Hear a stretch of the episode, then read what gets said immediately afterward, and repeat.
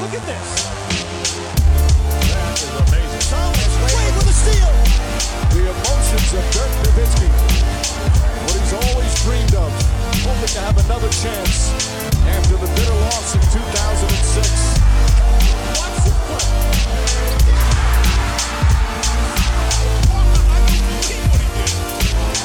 That is amazing.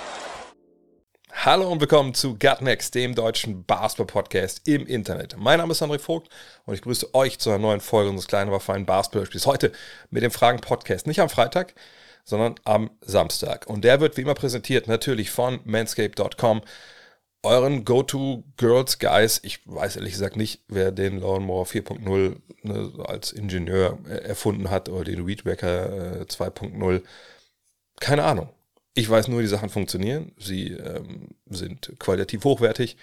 Ich habe äh, meinen Lawnmower 4.0 jetzt schon seit einem Jahr, glaube ich, im Einsatz. Und das Ding schnurrt wie ein Kätzchen. Der Weedwacker 2.0 ist jetzt relativ neu auf dem Markt, aber auch da kann ich, also ich kann nicht berichten, ob das Ding ewig lange hält, aber ich gehe mal davon aus, weil ich die Erfahrung äh, habe mit den anderen Produkten.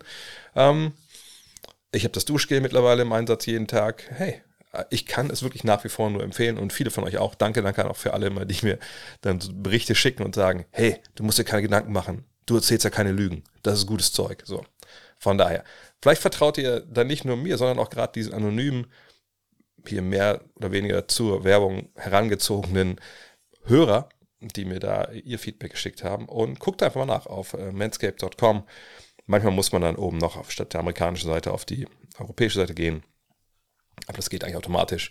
Und dann checken, was ihr da braucht. Ähm, und dann Code NEXT20. Ich glaube, mittlerweile könnt ihr es im Schlaf runterbeten oder ihr wacht nachts auf, schweißgebadet und sagt NEXXT20. Ja, aber das ist nun mal der Code. Was soll ich machen? Damit gibt es 20% auf alles, 30 Tage Geld zur Garantie und Free Shipping. Ich kann es nur sagen, mir fällt ehrlich gesagt nichts mehr anderes ein, was man dann noch verlangen könnte von Manscaped. Vielleicht euch, dann schreibt es mir gerne. Ähm, dann reiche ich das weiter. Aber kommen wir zu euren Fragen. Und natürlich, ich habe wie immer jetzt in dieser Zeit des Jahres ein bisschen gestaffelt. Ne? Erst die Playoff-Fragen, ähm, dann die normalen Fragen ähm, und am Ende dann so ein bisschen Sonstiges. Obwohl heute es, glaube ich, gar kein sonstiges Thema gab. Komisch eigentlich. Ähm, aber immer ein Aufruf an die Community, falls es jemanden gibt, der sich da krass berufen fühlt. Äh, weil mich kriege immer wieder die Anfrage, hey, was ist denn jetzt mit Timestamps und so? Und ich denke, ja, ich... Äh, sind mir ein bisschen fremd, Timestamps, denn wenn ich Podcasts höre, auch mal so längere Podcasts, ich höre einfach in einem durch oder in mehreren Teilen, aber ich springe jetzt nicht hin und her, aber ich weiß, dass manche das gerne würden. Nur bei dem Format, was ich hier mache, wenn ich ehrlich bin, wenn ich hier zwei Stunden quatsche äh, und danach alles noch protestiere, ich habe einfach auch keine Zeit, nochmal jetzt das alles durchzuhören. Und außerdem, klar, könnte ich, während ich aufnehme, immer wieder irgendwie auf den Knopf drücken und sagen, okay, hier ist ein Timestamp, hier ist ein Timestamp, hier ist ein Timestamp. Aber dann muss ich auch ehrlich mal sagen, da bin ich einfach auch nicht gut drin. Ne? Ich bin nicht so ein top organisierter Typ, der dann immer dann tück, tück, tück, tück, tück macht und dann läuft das und dann ver vergesse ich die Hälfte der Zeit, bringt mir raus im Flow so ein bisschen. Also falls irgendwer von euch sagt, jo, meine Zeit ist nicht wertvoll, mir ist das wichtig, dass es Timestamps gibt, dann meldet euch gerne. Ähm, ich habe sicherlich irgendwas rumliegen, was ich euch dafür geben kann, T-Shirt oder so, aber das ist mir eigentlich peinlich zu fragen. Nur, wie gesagt, ich kann es halt nicht leisten. Falls irgendwer sagt, ja Mann, ich bin dabei, das ist das Größte, was ich mir jemals vorstellen konnte, was mir fremd wäre oder was ich nicht glaube, dass das jemand tut, dann meldet euch gerne. Ähm, ansonsten gibt es keine Timestamps, aber ist auch nicht schlimm. Wir kommen jetzt auch seit über zehn Jahren zurecht ohne. Von daher, ich wollte es nochmal gesagt haben. Kommen wir zu den Playoff-Fragen. Und Kev hat die erste. Er fragt, der Tenor der vergangenen Woche war, ähm, Booker und Durant brauchen 60 Würfe für 60 Punkte. Das ist schwach. Und bei Curry in Spiel 7 sagen die Leute 50 Würfe, 50 Punkte. Das ist eine Goat-Performance. Irgendwie passt das für mich nicht zusammen. Oder ist das Resultat Niederlage gegen Sieg letztendlich der entscheidende Bewertungsfaktor? Ähm, also das ist wieder so eine Frage, wo ich sagen muss, na gut, wo kam der Tenor her? Also ich kann mich jetzt nicht erinnern, irgendwo gelesen zu haben, äh, oder ich habe es überlesen, weil es blödsinnig ist, äh, dass jemand gesagt hat, oh, guck dir mal Booker und KD an, äh, ineffizient.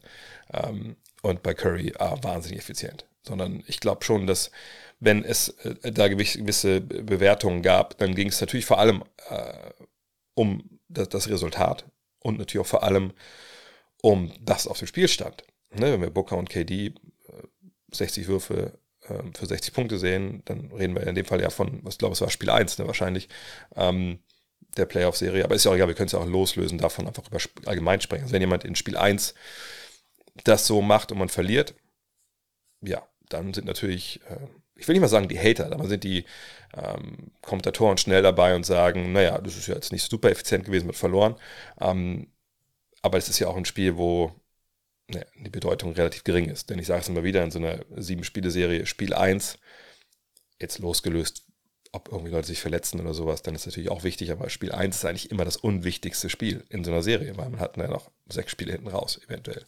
Ähm, und wisst ihr, für das Auswärtsteam Spiel 1 zu verlieren, ist nicht so wild. Spielt man Spiel 2, hat man eher ein Spiel mitgenommen. Das ist ja das, was man eigentlich Mindestmaß möchte.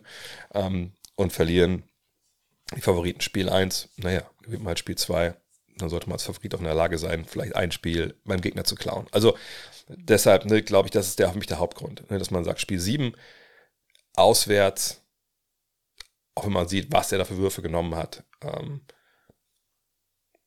da würde ich jetzt auch nicht sagen, das war eine Goat-Performance in dem Sinne, aber ich würde schon sagen, Alter, krass, wie er das Ding nach Hause gefahren hat, war auch eine krasse Leistung, müssen wir ganz ehrlich sagen. Ähm, und dass man dann nicht nur auf die nackten Zahlen guckt, das ist eigentlich klar. Allerdings, wie gesagt, weiß ich nicht, wo dieser Tenor herkam. Da wenn natürlich jetzt äh, irgendwelche, irgendwelchen Foren oder bei, bei MySpace stand, äh, KD und Booker sind irgendwelche Bums und äh, Curry ist der Goat. Ja gut, äh, da, kann, da kann ja keiner was für. Ne? Das Internet, da gibt es genug Leute, die sich da um Kopf und Kragen reden. Ähm, Fakt ist, dass man, glaube ich, in dem ersten oder zum Auftakt einer Playoff-Serie noch nie irgendwie von einer Gold-Performance geschrieben hat. Ähm, und dass natürlich der Druck, der dahinter steht, auch mit dazukommen muss. Äh, aber natürlich rein nackt von den Zahlen, wenn es jetzt wirklich nur um, um Stats geht, dann muss man sagen, ja, dann ist das wahrscheinlich äh, eine ähnliche Leistung, ich sag rein numerisch. Allerdings ist es eben, Basketball ist kein Spiel, was auf Papier gespielt wird. Und da kommen eben äußere Einflüsse hinzu. Und äh, deshalb würde ich auch sagen, wenn ihr mich jetzt fragt, was bewerte ich höher, die Leistung von den beiden oder die Leistung von einem Spieler, dann würde ich sagen, ich bewerte die Leistung von Curry höher. Auch, und das ist vielleicht auch nicht ein nicht zu unterschätzender Faktor, dass eben nur ein Spieler war. das war ein Spieler und auch der einzige Spieler, sage ich mal, ähm, der bei seiner Mannschaft im Endeffekt sich selber einen Wurf erarbeiten konnte und um den sich alles andere auch dreht offensiv. Ähm, ne, bei KD und Booker, gut, der Rest der Mannschaft ist jetzt auch sehr, sehr weit weg, talentmäßig von den beiden ne, wenn wir jetzt mal von Chris Paul ähm, absehen, sage ich mal, der bei das auch nicht mehr so nah dran ist, aber natürlich viel näher als Campaign oder Kogi oder so, ähm, dann müssen wir auch sagen, was, was Curry da gemacht hat, äh, als Ein-Mann-Offensive, das war schon, war schon grandios. Hövi23 fragt, wieso geht LeBron James so selten in den Low Post? Im ersten Spiel gegen Golden State war er viel in der Dreilinie zu finden, wo er dann seine Plays beginnt. Dort strahlt er aber doch weniger Gefahr aus wegen seiner geringen Trefferquote. Oder ist dies wegen Anthony Davis keine Option? das fällt natürlich auf, wenn man es vergleicht mit, was ich, 2016, 17, 18 ähm, in den Playoffs. Aber das habe ich ja auch oft schon gesagt, auch, auch im, im Vorfeld dieser Postseason. Naja, wir müssen uns wirklich von diesem Gedanken lösen, dass LeBron James dieser LeBron der des zweiten Cavs-Runs ist, ähm, sondern wir haben hier halt einen End-30er, der nicht dieses unfassbare Reservoir noch an Energie hat, und, und, und der immer wieder auch physisch den Gegner bestrafen kann. Diese Zeiten sind einfach vorbei. Und ähm, ich habe letztens Witz aus der Hunderunde äh, einen Podcast so halb gehört von, äh, von, von Bill Simmons, genau, mit ähm, Wors oder wie er heißt. Äh, und der hat eine Sache gesagt, die fand ich ganz interessant. Er meinte, er hätte irgendwie, er würde immer im, im League Pass, glaube ich, gucken, die, die Spiele und äh, dann hast du ja, eine, genau wie wir auch, dann hast du in den, den Auszeiten und so hast du dann nicht die Werbung der Amerikaner, sondern dann hast du, was wir auch haben, diese Highlights. Und er meinte, er hätte Highlights gesehen, äh, früh in der Saison von LeBron. Und er wüsste, wusste, dass es früh in der Saison ist, weil eben Russell Westbrook da auch rumlief. Und er meint, naja, und da hat man ihn danken sehen und die ganzen dynamischen Plays. Und dann hat er sich gefragt, okay, krass, wo ist der Spieler eigentlich jetzt? Und das ist natürlich ein bisschen anekdotische äh, Evidenz. Und dann muss man ja fragen, ja gut, also ne, das sind natürlich Highlights zusammengeschnitten von mehreren Partien ich glaube, so ein Indies Tape lässt sich vielleicht auch zusammenschneiden jetzt äh, von seinen Playoff-Highlights. Aber das muss man natürlich schon beachten, dass man sagen muss, okay, ähm, du kannst dich als End-30er, wie es LeBron halt nun mal ist, natürlich überbordend fit halten, indem du halt Millionen, und in seinem Fall sind es ja wo so zwei, drei Millionen Dollar, die im Jahr investiert, in seinen Körper. Ne? Angefangen von der Ernährung, einen eigenen Chef, also einen Koch zu haben, äh, aber eben auch einen eigenen äh, wir, Fitness-, äh, Gesundheitsstab, der sich um alles kümmert, was ihn angeht. Und du kannst dich auch sein ganzes Leben daran ausrichten, dass du basketballerisch in der Lage bist, da dann absolut deine Topleistung zu bringen. Auch in diesem fortschrittenden Alter. Aber wir reden ja nicht umsonst davon, dass es 82 Spiele plus Playoffs sind. Und bei ihm waren es keine 82 Spiele, muss man auch sagen. Er war ja zwischendurch auch mal raus. Aber da kommt auch noch mal hinzu, er war ja auch verletzt vor nicht allzu langer Zeit mit dieser Fußverletzung, wo viele gesagt haben, naja, der ist, der ist wochenlang raus. Und dann kam der LeBron, der Fußärzte, und hat gesagt, nee, ich krieg dich früher hin. So. Das, wenn man das alles mit einberechnet, wir natürlich keinen LeBron erwarten können, der da am Zonenrand Mismatches bestraft, ne, der immer wieder durch Kontakt durcharbeitet. Und das ist eben das, was man, glaube ich, nicht unterschätzen darf, gerade wenn man Fan ist und vielleicht selber nicht gespielt hat.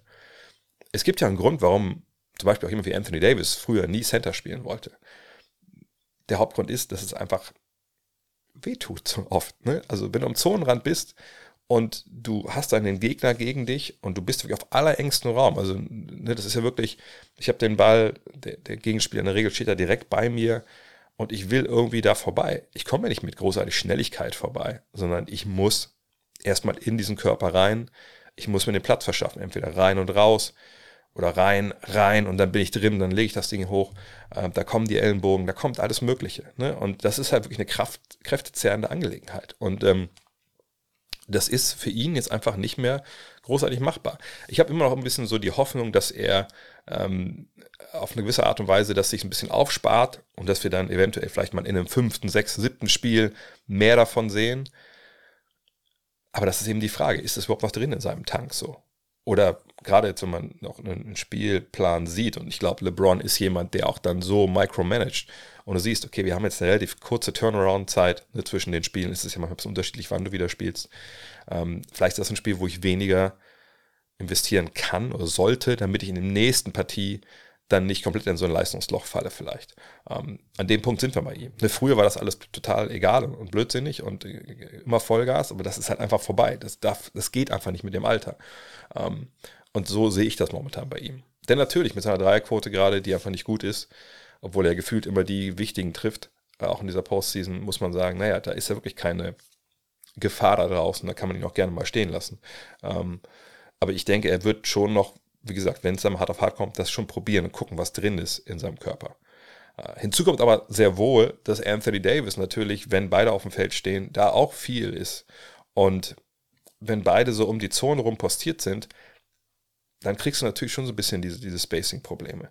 Ähm, allerdings könnte man auch sagen, gut, aber wenn Davis runtergeht, was nicht oft passieren darf und, und kann, glaube ich, wenn man diese Serie gewinnen will, da könnte LeBron das ja machen. Aber wie gesagt, da glaube ich, fehlt auch ein bisschen so der, der Saft. Ich glaube, wenn man genau hinschaut, ähm, ich würde auch sagen, wo ich die Zahlen nicht, nicht mich erhoben habe, dass so was seine Drives angeht, dass das auch selektiver ist, als es noch vor ein paar Jahren war. Ähm, aber nochmal, das ist einfach auch sehr, sehr geschuldet, dass er eben nicht mehr der LeBron ist, den wir alle in seiner Prime vor Augen hatten. Aber das ist auch vollkommen okay. Ähm, er muss eben seine Spots finden, wo er physisch ne, seine überragende Körperlichkeit eben auch durchbringt gegen die diversen Verteidiger ähm, der äh, Warriors, die halt, äh, die er überpowern kann. Und dann gilt es wahrscheinlich auch zu einem gewissen Punkt äh, zu schauen, man kann, also ein Beispiel, du hast vielleicht den Ball draußen gegen Dante Di Vincenzo. Das ist so ein Kandidat, den er durchaus attackieren könnte. Musst du denn dann den ganzen Weg gehen, um das zu bekommen, was du willst, also zum Beispiel einen freien Dreier, weil die Hilfe dasteht? Oder macht es dann Sinn, vielleicht, sobald du merkst, keine Ahnung, du, du, du gibst ein, zwei Fakes, du dribbelst, du kommst so halb an Di Vincenzo vorbei und du siehst, dass hinten Looney oder Green, dass die schon quasi in die Hilfe gehen. Und genau wenn die die Bewegung machen, passt du den Ball gegen die Bewegungsrichtung zu dem freien Dreierschützen. Das ist ein sehr simples Beispiel, ich finde, illustrieren, was die Gedankenwelt von LeBron James dann sein kann. Ähm, das ist ja manchmal schon genug. Und dann hast du vielleicht nicht so viel investieren müssen, wie du es normalerweise müsstest, wenn du ganz reingehst und dann auch der zweite Kontakt kommt, etc. Aber ich glaube, Hauptantwort ist, der Junge ist halt nicht mehr jung. Äh, Vampire-Emoji fragt, äh, letzte Saison warst du nicht überzeugt von D'Angelo Russell. Ich glaube, du meintest mal, er spielt keinen Winning Basketball und hat auch noch nie, das hat auch noch nie gemacht. Irgendwie sowas in die Richtung.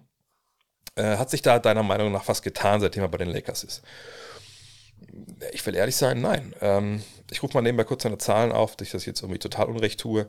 Aber so wie ich das sehe bei ihm, und er hat ein paar Partien gehabt, wo er natürlich durchaus, wenn man auf die Zahlen schaut, sagen muss, Alter, geht ab bei ihm, ne? Ähm, läuft bei dir, Angel Russell. Ähm, allerdings ist es ja auch hier wieder so, dass man sagen muss, Basketball ist kein Tennis. Also was mache ich damit? Er steht ja nicht allein auf dem Feld. Ähm, und er muss halt durchaus gucken, muss durchaus gucken, was er für ne, Möglichkeiten bekommt, wann er selber übernimmt, etc. Wenn wir die Serie gegen Memphis sehen, dann ähm, lese ich mal die Punkte vor. 19, 5, 17, 17, 11, 31. Das klingt jetzt erstmal alles okay, bis auf die 5 Punkte vielleicht, aber solche Spiele kann man natürlich haben. Ähm, wenn wir dann gucken, die, ich gucke mal nur auf die Feldwurfquote jetzt, weil leider wird das hier bei BKRF nicht erhoben ähm, in, in Zweier und Dreier. Zweierquote in diesen Spielen. 41,2 Prozent, 18,2, 35,7, 46,7, 36,4, 70,6. Das war natürlich das letzte Spiel, da hat er mega abgeliefert. Dreierquote, 33 Prozent, 20, 28,6, 37,5, 40, 56. Runden wir mal auf. Ähm, Assist 7, 4, 7, 3, 10, 4. Turnover ungefähr immer so zwei äh, Stück. Ähm, Plus Minus kann man auch mal kurz äh, erwähnen hier, weil es mehrere Spiele sind. Plus 20, plus 1, plus 13, minus 16, 0, plus 27. Und wenn wir jetzt die beiden Spiele gegen Golden State dazu nehmen, hat er Plus Minus von plus 1 und dann minus 19, ähm, beide Male ähm, 19 und 10 Punkte gemacht. Das sind natürlich Zahlen, wo man sagen kann, ja, das ist äh, alles okay. Ähm, und sicherlich würden ihm auch die Advanced Stats so, so halbwegs äh, als, als gewinnbringenden Spieler ausweisen. Ähm, aber alles in allem würde ich trotzdem noch nicht behaupten wollen, dass sich in meiner Wahrnehmung von ihm äh, da großartig was geändert hat. Ähm, ich glaube, offensiv funktioniert er ganz gut. Ähm, das liegt aber auch sicherlich im großen Teil daran, dass er neben Anthony Davis äh, spielt, äh, neben LeBron spielt. Das ist natürlich, wie gesagt, immer im Kontext zu sehen. Ne? Und ähm, früher hat er solche Mitspieler natürlich nicht gehabt. Ähm, und jetzt funktioniert es halt halbwegs. Ne? Ich meine, er hat in den Spielen, wo er gut war, glaube ich, sich auf diese Rolle ver versteift, auf die er sich auch versteifen muss. Hey, ich muss eine dritte Option sein, sage ich mal. Ähm, wenn die beiden Big Dogs auf dem Feld stehen, dann gucke ich, wo ich meine Spots bekomme. Aber alles in allem, auch wenn es besser ist als früher, ich würde mich immer weigern, egal um welchen Spieler es geht, ähm, hinzugehen nach, nach acht Partien, die wir jetzt gesehen haben, äh, zu sagen, oh, da war ich einfach, da habe ich, das, äh, das, ist ein neuer Spieler. Oder ich habe keine Ahnung, ich, ich habe das nicht gesehen früher. Nee, da in dem Fall bin ich noch nicht. Ähm, da muss ich noch ein bisschen mehr sehen. Ähm, für ihn geht es natürlich darum, sich so weit zu empfehlen, dass er einen neuen Vertrag bekommt. So, von daher, äh, darum geht es ja, was die Lakers von ihm dann denken. Ähm, und da ist er sicherlich auf dem richtigen Weg.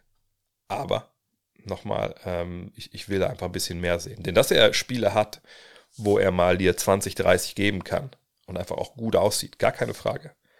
Aber mit Winning Basketball ist ja mehr gemeint, als nur, in Anführungszeichen, mal 20, 30 aufzulegen, äh, oder 20 und 10 oder so. Ne, du, du musst halt äh, gewisse Angewohnheiten ne, haben äh, und kultivieren. Du musst einen gewissen Standard haben, den du setzt für dich als Basketballer. Das ist genau wie bei euch in, in der Schule oder, oder im Job. Ne? Ich kann einen guten Tag haben an der Uni und was weiß ich, an der Uni ist vielleicht das schlechte Beispiel, weil kann ich mich schl schlecht melden und so. Aber sagen wir mal in der Schule, ich kann einen guten Job haben, einen guten Tag haben und sagen, Alter, heute, bam, der Finger geht hoch, ich habe immer die richtige Antwort.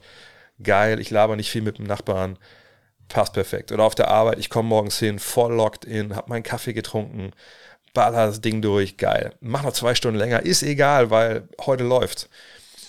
Aber es gibt ist ja auch okay, aber dann gibt es halt, wenn es dann drei Tage gibt, wo du morgens äh, rauchend ins Büro kommst und sagst, ach so, ja, sorry, und, und schmeißt die Kippe auf den Boden, dann gehst du in, äh, in die Küche, äh, die Kaffeemaschine ist, ist, ist so quasi ein Drittel noch voll, du machst das Ding komplett leer, machst keinen neuen Kaffee und dann spielst du erstmal eine Stunde Minesweeper. Das sind dann vielleicht die Tage, wo es nicht so gut läuft. Und ob das dann alles sich ausgleicht, ja, das muss dann ein Vorgesetzter dann bewerten. Aber ich denke, dass äh, D'Angelo Russell bisher in seiner Karriere ziemlich oft Minesweeper gespielt hat, wenn er eigentlich hätte arbeiten sollen. Hm. Leo fragt, was sagst du zu den sagst du zu Finals, unabhängig der beiden Conferences. Meiner Meinung nach sind Boston und Philly die beiden stärksten Teams, die noch in diesen Playoffs verblieben sind. Nun treffen sie aufgrund des Playoff-Systems zwangsläufig in der zweiten Runde aufeinander. Denkst du, es gibt eine gute Alternative, um wirklich die besten Teams der Liga unabhängig der Conference in den Finals zu sehen? Ja, hier reingebacken in die Frage ist natürlich, ne, das, was ich auch schnell jetzt abhandeln möchte, weil wir schon oft besprochen haben, dieses, hey, warum seeden wir nicht 1 bis 16, ne, die Playoff-Teams, egal Ost oder Westen, dann geht's los. Ich glaube mittlerweile, wie gesagt, dass äh, die, diese Reisestrapazen nicht mehr das große Thema se sein würden, aber natürlich gibt es Extrembeispiele, wo sich Portland, äh, Miami oder sowas, da wäre das natürlich äh, kn also brutal, knüppelhart für die Jungs, da, dann irgendwie durchzuziehen, auch mit einer Privatflieger etc. Ähm, das ist aber für mich nicht mal, nicht, mehr das größte Problem. Wir haben einfach einen, bevor man sowas macht, ich sage, ich mache es ganz kurz, sorry für die, die das schon zum zehnten Mal hören, bevor man das macht, muss man den Spielplan gerecht machen, Ne? Und das ist schon eine krasse Aufgabe für sich. Ne? ne? Du kannst nicht sagen, wir spielen zweimal gegen jeden, dann hast du zu wenig Spiele. Ähm, wenn du sagst, wir spielen dreimal gegen jeden, dann spielst du ja einmal mehr auswärts oder zu Hause, je nachdem, ne, wie das der Spielplan hergibt. Von daher, nee, solange wir das nicht lösen, glaube ich, macht es auch relativ wenig Sinn, das 1 bis 16 zu seeden, weil du einfach, ja, weil sich 50 Siege im Westen vielleicht nicht so viel wert sind wie im Osten dieses Jahr war das ziemlich pari-pari, was für die beiden Conferences anging. Aber wenn ich erinnere, Anfang der 2000er zum Beispiel, das war eine Zeit, da war die Eastern Conference die Leastern Conference, die Atlantic Division war die Titanic Division.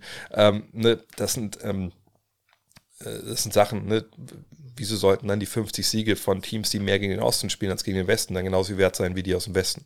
Ähm, ketzerisch kann man auch sagen, naja, hier hilft einem ja die, die Ring-Culture. Ne, wenn wir sagen, also im Endeffekt, zählen nur Meisterschaften oder Draftpicks in den ersten, unter den ersten fünf Wahlrechten. Dann ist ja Vizemeisterschaft oder wenn du gegen den späteren Meister schon Runde 2 ausscheidest, wenn wir jetzt mal über den Fall jetzt hier reden, dann ist das ja auch egal. So, ne, du draftest ja eh nicht in der Lottery. Und wenn du Meister werden willst, musst du ja alle schlagen. Also warum wäre das dann schlimm? So, ne, das ist eine sehr extreme Sicht, die, die würde ich auch nicht unterschreiben, aber ähm, und ich würde auch nicht unterschreiben, dass Philly jetzt unbedingt noch die beste Truppe ist, aber das steht auf einem anderen Blatt vielleicht. Ähm, aber wie gesagt, solange wir diese ganzen Problemfelder nicht abgebaut haben, dann können wir nicht hingehen und sagen, wir machen 1 bis 16 hier. Und eventuell in den Playoffs zu sagen, sich nach der ersten Runde schaffeln wir das alles neu, bin ich auch kein Fan von, ehrlich gesagt. Daniel fragt, Thema Switches. Vor allem am Ende eines Spiels, um dann eine Isolation zu erzwingen. Zuletzt, zum Beispiel im ersten Spiel Celtic Sixers, als Harden sich Horford als Gegenspieler holt bzw. holen lässt. Oder auch die Finals 2016 in Spiel 7, als Kyrie am Ende den Switch und damit Curry als Verteidiger äh, für seinen legendären Wurf holt gibt es da wirklich keine Mittel dagegen. Es sieht manchmal so aus, als ergeben sich die Verteidiger dem Schicksal des Switches und kämpfen nicht dagegen an. Hm, ja, gibt es gibt es auf jeden Fall. Ähm, Curry ist zum Beispiel äh, da jemand, den man, den man sehr gut nennen kann, weil er in dieser Phase, wo Warriors, Cavs halt immer die Finals waren, ja, da war er dann jemand, der natürlich attackiert wurde, ne, gerade auch von LeBron früh. Und dann hat man aber später in diesen, diesen, diesen Serien, also nicht in einer Serie, sondern später in diesen Serien, in den späteren Serien gesehen, dass man sich da was überlegt hatte. Ne, dieses Tag and, and Go, dass man einfach ne, muss vorstellen, also ich bin LeBron, ich dribbel in diesem Block ne, von meinem Point Guard rein, äh, Dreierlinie irgendwo und es ist ja meistens dann so zwei Meter hinter der Dreierlinie, ein Meter hinter der Dreierlinie. Und ähm, Curry switcht, aber statt jetzt fast auf mich zu warten, dass ich da auf ihn zulaufen kann, also so, so Drop-mäßig, rennt er auf mich zu, so, uh, ich muss kurz zurück, zurück dribbeln, damit er mir den Ball nicht klaut. Ähm, und berührt mich auch so ein bisschen, das ist eben dieses Taggen ich bin jetzt mal so rückwärts gegangen, Und das gibt halt, in der Serie war es immer Andre Godala in der Regel, die Zeit zurück zu switchen. Hinten wird ein bisschen runter und durchrotiert, damit der Point Guard, also Kyrie Irving in dem Fall, äh, nicht sofort frei ist, irgendwie dann Ball bekommt. Und dann muss man nicht switchen, einfach weil man dem Gegner mit Ball äh, die, die Chance nimmt, so direkt zu attackieren. So. Ähm, das haben die gemacht.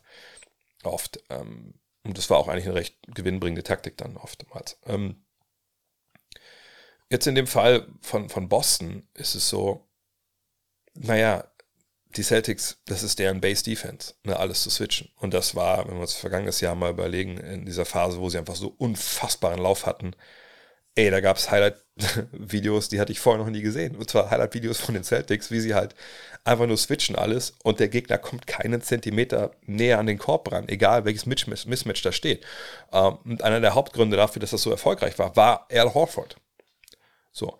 Ähm, und in dem speziellen Fall jetzt, ganz ehrlich, wenn ihr mir sagt, hey, am Ende, ne, knappes Ding, letzter Wurf für Philly. Ähm, Harden kriegt ein Pick and Roll gestellt. Horford ist dann der Verteidiger des Blockstellers und der kann dann darauf switchen und ne, Kontext ist immer wichtig. In dem Spiel läuft James Harden vollkommen amok, trifft seine ganzen Stepback-Sachen. Was machen wir denn da jetzt eigentlich mit diesem letzten Pick and Roll? Da würde ich sagen, tja, da muss ich gar nicht nachdenken. Natürlich switchen wir das. Al Horford, langer Spieler, ne, 2 Meter 8, vielleicht 6. Ähm, wie gesagt, top switchable, ähm, obwohl er auch schon älteres Semester ist. Wir wissen sowieso, dass er seinen Stepback nimmt. Äh, ob es jetzt ein kleiner Spieler ist oder ein großer Spieler, ist in dem Fall relativ egal. Man will ja eher eigentlich keinen, keinen großen Spieler in so Situationen eventuell haben, wo man sagt, naja, der ist vielleicht groß und lang, aber das bringt uns ja nichts, wenn der Typ an vorbei dribbelt und dann zum Korb geht. Aber diese Option ist ja in dem Fall gar nicht wirklich da, weil die Zeit, glaube ich, auch fehlt. Ähm, von daher daran zu sagen, hey, Horford ist der Mann, der stellt sich da hin. Und Horford macht das ja auch so gut, wie man es machen kann. Horford steht da mit Arm hoch, das ist ein Wurf. Mit dem kannst als Joe Missoula und, und als ähm, Brad Stevens, als Manager und so, kannst du alles mit leben. Ne, das ist ein, damit, das ist okay. Ähm, ne, auch weil, wenn du es eben nicht so spielst und Horford bleibt zurück, dann ist so viel Platz da für Harden, um direkt einen Block zu gehen, zu sagen, oh, da ist ja gar keiner. Und dann ballert er das Ding rein. Gut, war halt so auch drin. Aber ne, das ist ein schwererer Wurf, den du so erzwingst. Von daher, mit der Entscheidung äh, bin ich vollkommen d'accord. Ist es aber wirklich so, dass oftmals äh, eben solche Switches dann wirklich ohne Gegenwehr abgegeben werden, auch wohl wissen, dass danach dann halt ein krasses Mismatch entsteht? Ja. Bin ich auch nicht so der Riesenfan von, aber man muss das immer halt im Kontext sehen. Und in diesen beiden Situationen, auch Spiel 7 damals, ähm, auch weil Curry dann ja vor ihm steht, ich weiß gar nicht, wer, ich habe die Szene gar nicht mehr so vor Augen, wer da jetzt in dem Pick and Roll involviert war, aber in der Regel, wie gesagt, wenn du dann mit diesem Matchup leben kannst, dann mach das, ähm, wenn das ein totales Mismatch ist. Da muss man vielleicht ein bisschen genauer hinschauen, aber es kommt, sag immer, auf die Situation an. Coach Simon Bertram fragt, ist Jalen Bruns dich mittlerweile ein legitimer Superstar in der NBA? Sein Encore, seine Führungsqualitäten auf dem Feld und, und seine Entscheidungsfindungen sind mittlerweile elitär. Denkst du, er wird dieses Level dauerhaft halten können, wenn man seine Entwicklung drauf, wenn man auf seine Entwicklung schaut? Ist das durchaus machbar, oder?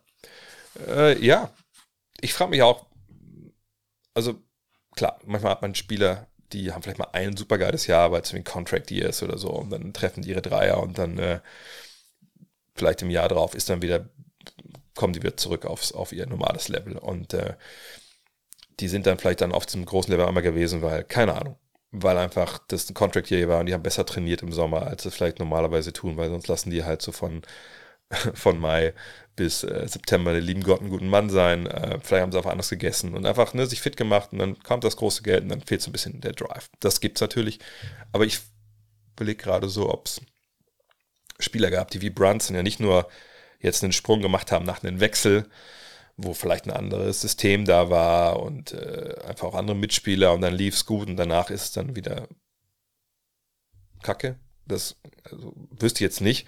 Zumal bei ihm ist ja nicht so, ist dass jetzt nur dieser Wechsel, diese, diesen Sprung ähm, dann gebracht hat, sondern er war ja vorher in Dallas schon auf einem ähnlichen Niveau in den Playoffs. So, von daher, das sind dann zwei Schritte, die er schon genommen hat. Von daher würde ich dieses, kann er das halten, würde ich ehrlich gesagt nicht, nicht fragen weil ich denke, das ist, das ist der Spieler. So, wir haben jetzt eine relativ große Stichprobe auch schon, was er kann. Ähm, wenn wir vergleichen, auch wie er damals Villanova war, Natürlich ein anderes Spiel, aber so Leadership, ne, die, die Entscheidung auf dem Feld, das war ja schon nah an dem dran, was wir jetzt auch sehen. Oder zumindest kann man das, man kann das extrapolieren von da aus und sagen, ja gut, das konnte man da auch schon halbwegs erkennen. Ist er jetzt ein Superstar? Ihr wisst, dass ich mit dem Begriff ähm, ein bisschen meine Probleme habe, auch weil ich den selber, glaube ich, einfach stellenweise zu wild rumwerfe. Eigentlich, wenn ich solche Fragen bekomme, sage ich mal, gut, okay, also Superstars sind für mich eigentlich die LeBrons, die Currys, die KDs, die Bookers dieser Welt. Sehe ich ihn jetzt in, in, in, in so einem Kontext schon? Da tue ich mich ehrlich gesagt ziemlich schwer. Ähm, so direkt die Stufe drunter, weil ich meine, wenn wir überlegen, okay, also wir natürlich jetzt die ganz groß Fass aufmachen, wie gesagt, mit den ganz, mit den absoluten Typen, wo wir sagen, ey, die sind doch auch Top 75 und so. Das, da ist er, glaube ich, nicht. Wir können das ein bisschen breiter fassen und sagen, na gut, gucken wir mal Top 30. Also sagen wir mal, wenn wir davon ausgehen würden, jedes Team hat einen Franchise-Player, gehört er denn da rein? Also ich finde ihn wichtiger für die Knicks als Julius Randle. Von daher hätte ich ihn jetzt als Franchise-Player der, der Knicks. Das hat sicherlich auch nicht jeder. Das kann ich auch nachvollziehen. Aber das zeigt ja schon ein bisschen die Problematik. Ähm, ich denke, wenn man jetzt so ein Player-Ranking und sagt, ich bin ja kein Fan von solchen Sachen, weil ich nicht weiß, welche Parameter man da jetzt anlegen sollte, ähm, ein Ranking erstellen sollte und wenn es zumindest einen Parameter geben würde im Sinne von, weiß ich nicht, ist das jetzt einer der Top 20 Spieler, um die ich ein neues Team aufbauen würde? Äh, auch da kommt schon die Frage, jetzt wofür? Für ein Jahr Meister zu werden oder einfach nur das bestmögliche Team zu haben äh, oder, oder Fantasy Draft, keine Ahnung. Ähm, da muss ich sagen, Superstar, das ist für mich dann doch eher so für die Top 20, sage ich vielleicht mal, äh, reserviert. Und da sehe ich ihn nicht. Ich sehe ihn quasi da äh, im Dunstkreis unten dran. Für mich ist er ein, ein, ein, der wichtigste Spieler bei den Knicks. Ähm, grandios, auch wie er dann jetzt äh, ne, sich Spiel 2 dann so ein bisschen jetzt wieder gefangen hat. Allerdings war auch Jimmy Butler nicht dabei. Das war also ein großer Grund dafür, dass es dann nicht lief bei ihm im Spiel 1. Warten wir mal ab, wie die Playoffs weiterhin laufen. Aber ähm, Top 20 wäre für mich jetzt noch nicht. Äh, und da würde ich so ein bisschen sagen, äh, das wäre so mein Cutter für, für Superstars. Tommy Stegmüller mit einer anschließenden Frage: Warum spielt denn Derrick Rose in New York keine Rolle mehr? Hat natürlich viel mit, mit dem Kollegen zu tun, Jalen Brunson. Wenn wir uns überlegen, wer sind denn die drei, äh, oder sind die Point Guards gerade? Wer sind die Point Guards, die spielen? Dann sind wir bei, bei Jalen Brunson. Mhm. Und wir sind bei Emmanuel Quickly, also ein klarer Kandidat auch für den Most Improved Player dieses Jahr. Und du brauchst ja eigentlich auch nur zwei Point Guards, ähm, wenn wir ganz ehrlich sind. Also, ne? also gerade in den Playoffs. Und es war ja so, dass der Rose in regulären Saison eigentlich auch schon nicht mehr gespielt hat. Auch da, ne? Alter Spieler, ähm, Spieler, der defensiv einfach auch echt mittlerweile Probleme bekommt. Und ihr wisst alle, Tom Thibodeau, der sieht das nicht so locker, wenn man hinten halt vielleicht ein bisschen was herschenkt. Ähm, von der Warte her würde ich sagen, äh, ist es auch relativ schnell zu verstehen, dass ähm, es da jetzt so war, dass der gute ähm, Derrick Rose ein bisschen in Trainingsgruppe 2 gerutscht ist, genau wie auch Evan Fournier, der auch nicht mehr spielt oder nur ganz wenig eingesetzt wurde, zwischendurch mal punktuell. Aber es sind beides totale Profis, die damit einfach auch, auch klarkommen. Das konnte man auch sehen. Ne, ich war in New York Anfang des Jahres. Die beiden haben ihre Drills vorher gelaufen. Das war einfach richtig gut. Ähm, also vor den Spielen die Drills. Und äh, hey, absolute Profis, die lassen sich da, ähm, lassen sich da nicht hängen.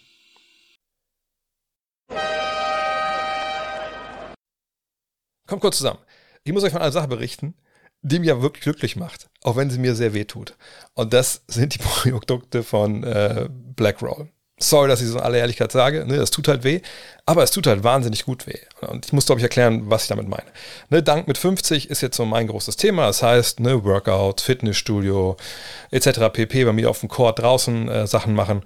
Und wie es dann immer so ist, ne, wenn man älter ist, die Jüngeren werden das auch noch erfahren, man denkt immer noch, man ist jung. Wenn man einen Ball in der Hand hat, wenn man eine Hantel in der Hand hat, sonst was, denkt man, ja Mann, ey, mit 25 habe ich es auch gedrückt, das wird schon funktionieren. Funktioniert manchmal auch, aber dann zahlt man danach den Preis, weil man sich eben ein bisschen überansprucht. Und ja, dann tut es eben weh. Muskelkater, es verspannt sich alles, der Körper regeneriert nicht mehr so schnell wie früher. Und da dachte ich mir, okay, wozu habe ich mir denn eigentlich dieses Faszien-Set von, von Black Roll schicken lassen? Ich sehe doch immer nach den Basketballspielen, NBA oder WBBL, dass die Jungs da drauf rumrollen. Also, was mache ich damit jetzt eigentlich? Und ne, diese große Rolle, gut, das wusste ich, so Oberschenkel und sowas, aber da war auch noch so ein kleinerer Ball dabei und so ein Doppelball und so eine kleine Minirolle. Und da stand ich ein bisschen wie der Ochs vom Tor, aber da hatte ich mir okay, ich habe ja von denen die App runtergeladen. Vielleicht haben die da ja irgendwie Videos oder Anleitungen, was man machen kann. Bei mir war zum Beispiel jetzt gerade Schultermuskulatur, Trapezmuskel hinten. Oh, das ist echt krass. Und da kann man wirklich draufklicken, so und okay, da tut's mir weh. Dann wird angeboten, okay, die Sachen kannst du halt machen. Ähm, und da waren echt gute Sachen dabei. Auch viele, viele Übungen, die man einfach zu Hause machen kann. Na gut, man braucht ja nicht viel, man braucht nur diese, äh, die Faszienrollen und, und los geht's. Und ey, wie gesagt, man muss da gewisse Toleranz haben, gerade wenn man so Triggerpunkte ansteuert. Ihr werdet schon noch merken, was ich damit meine. Ähm, aber danach geht's einem echt, echt viel, viel besser. Und ich merke das total. Das, also jetzt versus die Wochen, wo ich das nicht gemacht habe, zu jetzt, ich bin echt schneller wieder, wieder drin im Game und, und kann wieder Vollgas geben. Von daher, ich glaube, man muss nicht 49 sein, um damit was anfangen zu können. Also wenn ihr Bock habt, vielleicht selber mal zu sagen, ja, krass, das klingt gar nicht so schlecht. Mit dem Code DANK mit 50 kriegt ihr auf äh, blackroll.com slash de 20% auf alles, ab einem Mindestbestellwert von 19 Euro, aber tja, die hat man ja relativ schnell zusammen. Von daher, checkt's aus. Ich kann es nur empfehlen. Ich kann nur sagen, danke Blackroll. Danke für die Schmerzen und danke für all das Gute, was nach dem Schmerz kommt.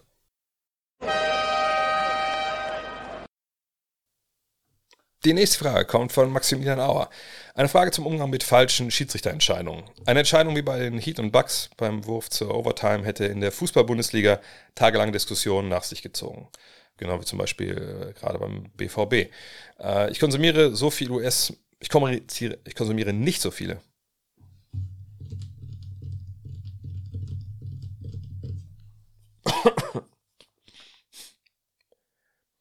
Die nächste Frage kommt von Maximilian Auer. Eine Frage zum Umgang mit falschen Schiedsrichterentscheidungen. Eine Entscheidung wie bei Heat und Bucks am Ende äh, zur OT, also der Wurf von Jimmy Butler ist gemeint, wo er der Connaughton schubst, äh, hätte in der Fußball-Bundesliga tagelang Diskussionen nach sich gezogen, so wie es Beispiel zuletzt beim äh, BVB. Ich konsumiere nicht so viel US-Medien, wird das dort anders bewertet. Amerikaner, glaube ich, ähm, sind da alles in allem, glaube ich, ein bisschen anders drauf als wir hierzulande. Ähm, eine Schiri-Entscheidung werden hier dann schon, ähm, stellen wir sie ja eine ganze Woche irgendwie ähm, diskutiert und äh, natürlich passiert sowas ähnliches auch in sozialen Medien drüben, klar. Ne, also Twitter mittlerweile, also wenn man irgendwelche Sachen dann sieht, guckt mal in die Kommentare. Ja, die ersten, bei solchen Stellen sind natürlich die ersten 15 Kommentare einfach genau solche Sachen in der Regel, wenn sowas passiert ist. Ähm, kann man noch nachvollziehen, ein emotionales Thema. Ähm, wir wollen natürlich alle, dass, dass die Refs das zu 100% richtig hinbekommen. Aber ähm, ich denke, der Amerikaner an sich, ist natürlich wieder eine falsche, eine unzulässige Verallgemeinerung, aber ich habe den Eindruck, dass die zum einen mit dem Videobeweis viel weniger Probleme haben als wir, auch weil er da natürlich ja, jetzt schon seit Jahrzehnten stellenweise im Einsatz ist.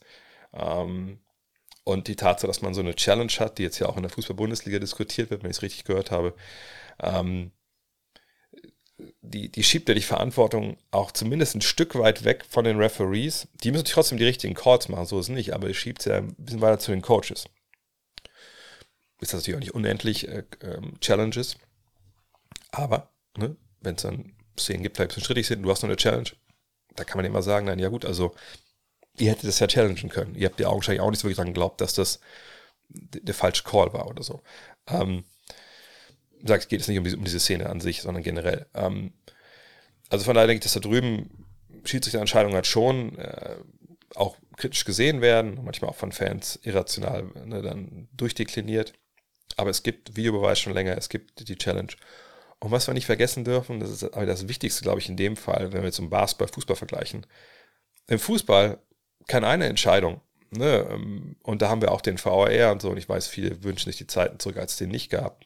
Da muss ich sagen, da wäre ich vorsichtig. ähm, natürlich wird auch nicht alles richtig gemacht, wo ich denke, krass, also das, das, müsste eigentlich, also ist eigentlich schon hart, wie oft wir über den VR reden, äh, weil eigentlich, ne, meine Begriffe ist das jetzt in den USA, also wird sehr wenig darüber gesprochen, was dann an Fehlentscheidungen trotzdem passiert. Aber der Hauptunterschied zwischen Schiedsrichterentscheidungen im Fußball und im Basketball ist, im Basketball, ich weiß nicht, wie viel Pfiffe es im Spiel gibt, aber also schon wahnsinnig viel. Und vor allem halt wahnsinnig viel mehr als beim Fußball. Und beim Fußball kann eine Entscheidung, egal wann die getroffen wird, das ist, glaube ich, extrem wichtig. Egal, wann die Fehlentscheidung kommt. Ne, wir reden über Elfmeter, was weiß ich, Abseitstore, Hand, ab, keine Ahnung. Kann das ganze Spiel entscheiden. Es kann in der ersten Minute das Spiel entscheiden, in der letzten, in, in der 43. Weil eben Tore so unfassbar viel mehr wert sind als Körbe. Ne, um als Schiedsrichter ein Spiel zu entscheiden, naja, da muss ich schon wirklich ganz am Ende, sagen wir mal jetzt, Jimmy Butler, sagen, oh ja, das sieht so aus wie ein Foul, aber mm -mm, die Pfeife bleibt stumm. Dann ist das Spiel vorbei danach. War es natürlich noch nicht mal, die hatten noch eine Chance, aber ne, sagen wir mal, ne, dann ist so ein Spiel vorbei. Weil du einfach nicht die Zeit hinten raus hast, um das wieder gerade zu rücken. Aber das ist im Fußball halt nicht so. Natürlich hast du, wenn du in der ersten Minute einen Elfmeter gegen dich gepfiffen bekommst, der keiner ist, und der Typ nagelt das Ding unter die Latte, liegst du 1 0 hinten oder 0 1 hinten. Und du hast natürlich 89 Minuten, um das nochmal wieder auszubügeln. Nur dieses eine Tor ist eben so viel mehr wert. Eben weil der Sport eben ein anderer ist. Ne, keine Ahnung, wenn der VfL Wolfsburg am Wochenende in der ersten Minute gegen BVB einen unberechtigten Elfmeter bekommt und die hauen das Ding da rein und danach wird hinten Zement angerührt mit einem Mickey van der Fan. Ja, dann kann es auch gut sein, dass du das Ding 0-1 dann oder 1 nach Hause fährst oder vielleicht kriegst du nur eine Bude, aber dann ist es nur unentschieden und dann entscheidet das vielleicht sogar die Meisterschaft. So. Deswegen, ist die Wertigkeit ist einfach eine ganz andere. Und das hat, glaube ich, auch viel damit zu tun, wie lange über sowas gesprochen wird. Weil, wie gesagt, viele Entscheidungen im Basketball, okay, aber kann man immer sagen, wenn es hier am Ende passiert, naja, da war noch so viel Zeit auf der Uhr, das gleicht sich irgendwann wieder aus. Erwin Villavicencio, starker Name, ich habe es, glaube ich, falsch ausgesprochen, aber musst du mir nochmal sagen dann. Welches Team, das in den aktuellen Playoffs in der ersten Runde ausgeschieden ist, hat die beste zukünftige Perspektive für die kommenden fünf Jahre? Klammer auf, Favorit, Klammer zu. Die Milwaukee Bucks. Da müssen wir nicht drüber reden. Das sage ich nicht, weil das mein Tipp war für die Meisterschaft. Das sage ich, weil nach allem, was wir da haben, an Spielermaterial, an, an, an äh, schon Erfahrung, ähm, die waren schon Meister haben sie momentan jetzt keinen Trainer, da finden sie jetzt einen neuen. Da werden viele jetzt sagen, das ist vor allem der Hauptgrund, dass wir die nach vorne sehen müssen. Gucken wir erstmal, wer da als Trainer kommt. Ähm, aber das, das ist die Antwort. Ne? Alle anderen, die jetzt früh ausgeschieden sind, äh, ich gucke mal gerade, ob ich irgendwen vergesse, aber ähm, ich würde mich jetzt schwer tun, dass ich irgendwen anders finde.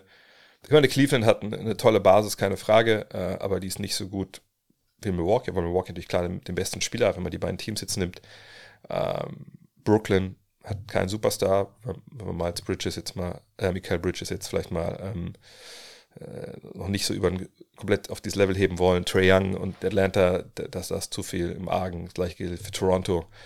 Ähm, und im Westen Memphis ist wahrscheinlich Zweiter hinter Milwaukee, aber das wird nicht so leicht, dieses Team, kommen gleich nochmal zu den Memphis Grizzlies und so zu verstärken, dass sie wirklich auf diesem äh, klaren Favoritenniveau sind.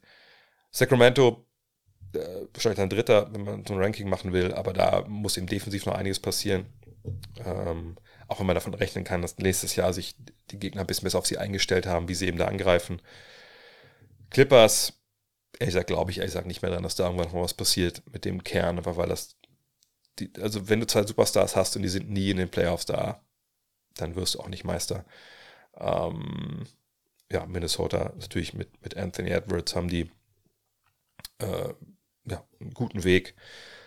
Oder zumindest einen Weg, den man folgen kann, aber da muss man erstmal diese Gobert-Towns-Problematik lösen.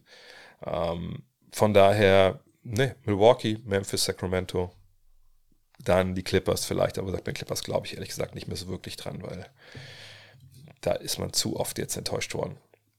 Felix fragt, durch die Upsets, also die Überraschungen äh, und sehr stark veränderten Kadern, zum Beispiel den Lakers, den Suns und dem Netz, habe ich öfter die Meinung gelesen, dass die reguläre Saison ja keinen Wert mehr hätte.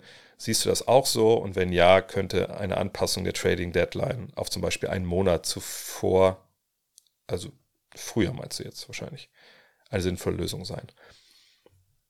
Ich finde, das ist äh, eine absolute Überreaktion und ein ähm, bisschen Klick, Klick generiere, Generierung, gener, Klick, Clickbaiting, so. Ähm, denn, also wo, worüber regen wir uns jetzt genau auf? Also, regen wir uns darüber auf, dass. Ja, worüber eigentlich? Ich, ich, weiß gesagt wirklich nicht, worüber man sich aufregt, warum man sagt, die Regulierung hat keinen, hat keinen Wert mehr. Ähm, gehen wir mal durch die Argumente durch. Also Phoenix zum Beispiel hat einen ganz neuen Kader. Ja gut, Phoenix ist jetzt in der zweiten Runde, haben heute natürlich gewonnen heute Nacht. Äh, man liegt noch 1 zu 2 hinten. Nichtsdestotrotz würde ich sagen, dass die Chancen, dass man diese Serie verliert, relativ gut sind. Ähm, und gehen wir einfach mal davon aus, for the sake of argument, dass das hier passiert. Dann sind die in der zweiten Runde ausgeschieden. Ähm, konnte man viel mehr von den Suns erwarten dieses Jahr als, als vierter Seed? Ehrlich gesagt jetzt nicht. Äh, hat sich deren Ranking irgendwie großartig anders dargestellt jetzt, als das Saisonbeginn war, ohne die Trades? Ehrlich gesagt würde ich jetzt auch nicht sagen. Also wo ist da jetzt das Problem mit denen? Also wo spiegelt jetzt das, was wir gerade sehen, nicht das wieder, was wir eigentlich erwartet haben? Da würde ich sagen, da sind wir bei 0,0. Ähm, Brooklyn ist schon ausgeschieden. Ähm, die sind Sechster geworden am Ende der regulären Saison. Auch da würde ich davon ausgehen, dass die gegen Philly zu Recht verloren haben und dass das auch abbildet, was in der regulären Saison los war. Hätten die gegen äh, die jetzt gewonnen, wenn, wenn Kyrie und KD noch da gewesen wären? Keine Ahnung, können wir gerne drüber spekulieren. Auf der anderen Seite, naja, also sie sind ja auch da gelandet, weil Durant lange verletzt war, etc. pp. Also auch da sehe ich nicht, wo die Ergebnisse der regulären Saison verfälscht wurden. Ähm, die Lakers an Rang 7. Gut, da muss man sagen, natürlich ist das eine Mannschaft, die jetzt ne, durchaus steht 1-1, diese Serie gegen Golden State gewinnen kann.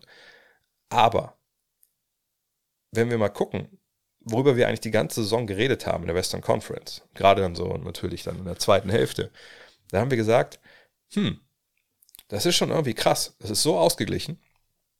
Ne, und das geben die Zahlen ja durchaus auch wieder. Ne? Also Denver mit 53 Siegen, das war jetzt ja kein, äh, kein überragendes Team, was total dominiert hat. Ne? Da reden wir eher sich von 60 Siegen, sage ich mal, ähm, ne? oder jetzt im Osten 58, 57, Milwaukee mit Boston, da kommen wir eher so in den Bereich. Und wir haben Denver, Memphis, Sacramento, Phoenix, die Clippers, Golden State, die Lakers gehabt als sieben Teams. Ne, Sacramento war da ein bisschen außen vor. Mittlerweile wissen wir, das wäre durchaus auch möglich gewesen. Also sieben Teams, man gesagt hat, hey, vielleicht sogar noch Dallas, bis es dann inkludiert ist. Ähm, hey, da kann man sich einen Case machen, dass die in die Conference Finals kommen und dann ist es eh ne, Matchup und natürlich auch Tagesform ein bisschen bedingt. Also wir haben da eine Parität in der Western Conference gehabt, wo man durchaus argumentieren kann, naja, also da ist es dann auch egal, ob du siebter oder zweiter bist oder so, da kann er jeden jeden schlagen. Okay, aber gerade wenn es so eng beieinander ist, ist ja Heimvorteil einfach stellenweise Gold wert. Ne, jetzt hat es natürlich für die Kings nicht gereicht zu Hause in Spiel 7 gegen, ähm, gegen Golden State, aber ne, da reden wir auch ja von einem Team, was ein paar Mal schon Meister war, mit Jungs, also das sind ja einfach, ne, was glaube ich, wenn sie gegen die Lakers vier Siege holen, dann haben sie einen 100. Playoff-Sieg zusammen, also Draymond, Curry und Clay. Das ist natürlich ein absoluter Alleinstellungsmerkmal, was wir da haben momentan in der Liga. Naja, und im Osten, die Knicks haben die, die Cavs geschlagen, aber das war 4 gegen 5. Also, äh, das ist, das hat, also, ich verstehe ehrlich gesagt die Diskussion nicht. Ich verstehe die Diskussion wirklich nicht. Wenn man wirklich sagt, hey, das, was in der regulären Saison passiert, muss sich viel mehr widerspiegeln in den Playoffs, dann weiß ich auch nicht, was damit gemeint sein soll. Finden wir das jetzt scheiße, dass Milwaukee gegen Miami verloren hat? Ich ich, ich glaube ehrlich gesagt nicht, weil dafür spielen wir sieben Spieleserien, damit das beste Team gewinnt. Gut, können Verletzungen da eine Rolle spielen? Ja, aber das, das ist ja nun mal der Sport. So, ne? Was soll man denn damit machen? So, also ich fand das eigentlich krass, dass Miami das geschafft hat gegen Milwaukee. Wie gesagt, da haben Verletzungen eine Rolle gespielt, aber auf beiden Seiten. Wir haben tolle Leistungen gesehen. Ähm, ich ich sag, ich, ich verstehe nicht, wie, wie Leute solche Think Pieces schreiben können oder, oder Podcasts dazu aufnehmen können, weil es einfach nicht stimmt. Ähm, und es ist ja auch nicht so, dass jetzt, ähm, keine Ahnung, ähm, mit, mit Brooklyn ähm, oder, oder Dallas oder irgendwie, dass irgendwie jetzt irgendwas, wie gesagt, total verfälscht wurde. Nein, das hat auch in diese Teams niemand gezwungen, diese Deals zu machen.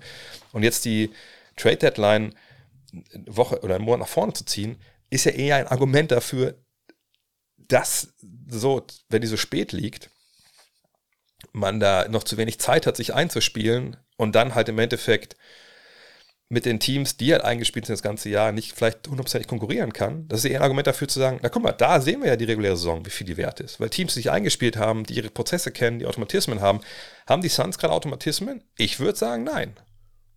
Aber das ist nicht die Schuld der Rest der Liga, das ist die Schuld der Suns, die diesen Trade gemacht haben. So. Und heißt denn Trade Deadline, man darf nur an dem Tag traden? Nein. Trade Deadline heißt, ab dem Tag danach ist es vorbei. Dann könnt ihr nur noch Buyout-Spieler holen. Vorher kannst du traden. Du kannst nach Saisonende traden. Bis dahin. Heißt, wenn du denkst, wir brauchen einen Monat mehr Zeit, um hier wirklich eine Vollgas zu geben, dann trade halt dann. Und wenn man jetzt denkt, nee, aber die, die, die Idee ist ja eigentlich zu sagen, wir ziehen die Trade dann nach vorne, damit dahinter äh, dann mehr Zeit ist, damit sich wirklich das Kräfteverhältnis rauskristallisiert. Fuck das Kräfteverhältnis. Was soll das denn? Ich sag, wir haben nicht den Fall, dass wir jetzt hier Trades hatten, mit Teams, die auf einmal viel besser geworden sind. Und die Top-Teams, die das ganze Jahr aus den Arsch aufgerissen haben, haben dann in der ersten Runde verloren gegen eine Mannschaft, die nur 20 Spiele am Ende zusammen war, aber dann einfach geil unterwegs war und jetzt die stärksten sind. Das haben wir nicht. Milwaukee hat verloren gegen Miami. Ich würde nicht sagen, dass Cody Zeller und Kevin Love da so großen Einfluss hatten, dass man sagen musste, das war so unfair für Milwaukee. Also wie gesagt, ich, ich finde diese Diskussion ist zu, zum großen Teil einfach komplett an den Haaren herbeigezogen, ehrlich gesagt.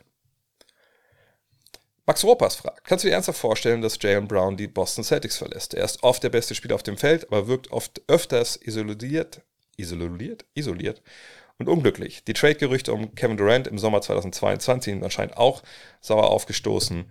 Und wenn ja, wohin geht er? Ja, bei, bei ihm kann man sich alles vorstellen. Natürlich kommt immer erstmal der Punkt des Finanziellen. Äh, Nochmal, für die vielleicht nicht ganz so tief drin sind in der Materie. Die Celtics können ja am meisten Geld bieten. Ne? Fünf Jahre, alle anderen können nur vier Jahre bieten. Natürlich kann man auch seine Trade machen, wenn es darum geht. Ähm, aber Fakt ist erstmal, das meiste Geld kann er da bekommen. Und die meiste Sicherheit, weil es über fünf Jahre geht. Und natürlich, wenn du weggehst von den Celtics, gehst du wahrscheinlich irgendwo hin, ein Team Cap Space hast, wenn du nicht irgendwie getradet werden willst. Und dann ist dieses Team mit Caps wahrscheinlich auch nicht so gut wie die Celtics. Und wenn du per Trader hingehst, dann kommen Leute zurück. Heißt, dann sind die auch nicht mehr so gut. Aber das können wir als Seite schieben. Jalen Brown ist ein Typ, der sich einfach sehr, sehr viele Gedanken macht. Ähm, heller Kopf. Ähm, jemand, der wirklich auch viel Interesse hat außerhalb des Basketballs. Und ich kann mir durchaus vorstellen, dass er eine Entscheidung trifft, die vielleicht dann nicht unbedingt nur um Basketball geht. Ehrlich gesagt, fällt mir aber jetzt auch nichts großartig ein. Ich denke, Orlando war mal irgendwie so im Gespräch ich kann, mich immer, ich kann mir immer schwer vorstellen, dass jemand, der äh, so knapp dran war, wie, wie dies halt waren, letztes Jahr bei der Meisterschaft, und die ist ja wieder gut unterwegs, dass er einfach dann sagt, nee, ich gehe irgendwo in eine Rebuilding-Situation. Aber, wenn wir bei Orlando sind, hat der Moritz auch gesagt, Wagner in dem Podcast mit Moritz und Franz, hey, das sind alles Menschen. So, und Menschen haben eben auch andere Bereiche ihres Lebens als das nur Basketball, ne, die aber auch in Basketball einstrahlen. Was weiß ich, also ganz blöde Beispiel. Jalen Brown sagt, Boah, ganz ehrlich, ich kann ja nicht mehr in Boston. Alter, ey, kaum ist Oktober, ey, schneit's hier. Ne, irgendwie, ich weiß auch nicht. Ist auch nicht so meine Stadt. Äh, ach, nee, ich, ich, ich brauche Strand, Alter. Und zwar nicht irgendwie so ein Strand, wo im Winter Schnee liegt, sondern ich brauche Strand. Ich gehe nach Florida. Ich gehe nach Miami. Ich will nach Miami. Ich, ich, ist mir jetzt egal, verzichte verzicht auf 10 Millionen. Oder wenn er sagt, boah, ich möchte echt nochmal ähm, mit LeBron spielen keine Ahnung, ne, solche Sachen. Also in der Regel ist sowas nicht umsetzbar, manchmal ist es das dann aber. Und wenn Leute auf, auf, auf Geld verzichten wollen, dann, dann kann er sonst wohin gehen. Aber ich würde Geld draufsetzen, dass er bei den Celtics erstmal bleibt, ja. Aber es ist eine realistische Option, dass er woanders hingeht, weil er jemand ist, der halt auch anders tickt. T.R. fragt, ähm, die Option, also Option 1, 2, 3 eines Meisterschaftsteams. Morant, Jaron Jackson Jr., Desmond Bain, Deal or No Deal. Ich denke, ihr steckt in der Frage drin kann man mit den Jungs Meister werden, wenn das deine drei besten Spieler sind. Und Option würde ich sagen, also Offensivoption. Dahinter kommen halt dann Rollenspieler. Und ich denke, reingebacken in die Frage ist auch, ist denn diese Mannschaft der Memphis Grizzlies eine, die Meister werden kann mit diesem Kern? Und da muss ich sagen, ja, ja, können sie. Ähm, denn wir haben, glaube ich, hier äh, verschiedenste Level abgedeckt was man so sportlich, basketballerisch braucht, um Meister zu werden. Du hast den Superstar mit John Morant, der kommt natürlich vor allem über die Athletik, aber er ist jetzt natürlich niemand, der ähm, sagen wir jetzt gar nicht werfen kann, sondern das ist ein Work in Progress, keine Frage. Da kann man behaupten, dass es nochmal so auf 35, 36 Prozent dann geht, kontinuierlich, bei mehrere Jahre von der Dreierlinie. Und dann ist natürlich auch, dann wird er ja nochmal schneller, wenn er den Dreier trifft, weil dann kann man ihn nicht mehr so stehen lassen. Egal. Dann Triple J, krasser Verteidiger, hat er V-Probleme? Ja, ich denke, vielleicht sollte man ihn mal zu einer Hypnose schicken oder so, dass er irgendwie da das in den Griff bekommt.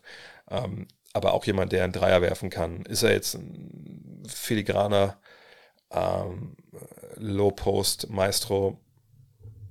Nee, also wenn wir sagen so, Hakim Olajuwon, ne, der hat sich unten im Low Post Bilder gemalt, wie, wie, wie Rembrandt, dann sieht das, äh, was Triple J dort unten macht, eher aus, wenn meine Tochter irgendwie aus, der, aus dem Kindergarten kommt und sagt, ich habe ein Pferd gemalt, und dann sind das so riesige Beine und so ein kleiner Kopf. Ähm, man kann das schon erkennen, aber es ist halt nicht so wirklich schön. So, man findet es halt trotzdem gut, weil es die eigene Tochter ist. Deshalb finde ich Grizzlies auch gut, ne, dass Triple J ihr, äh, ihr, ihr Offensivspieler ist da im Low Post, aber ähm, richtig geil ist es nicht. Aber er trifft auch so eine Dreier. So, von daher ähm, ist es nicht so, dass man sagen will, okay, kann man Morant und Triple J da jetzt zusammen irgendwie bringen, offensiv, weil die stehen sich auf den Füßen rum.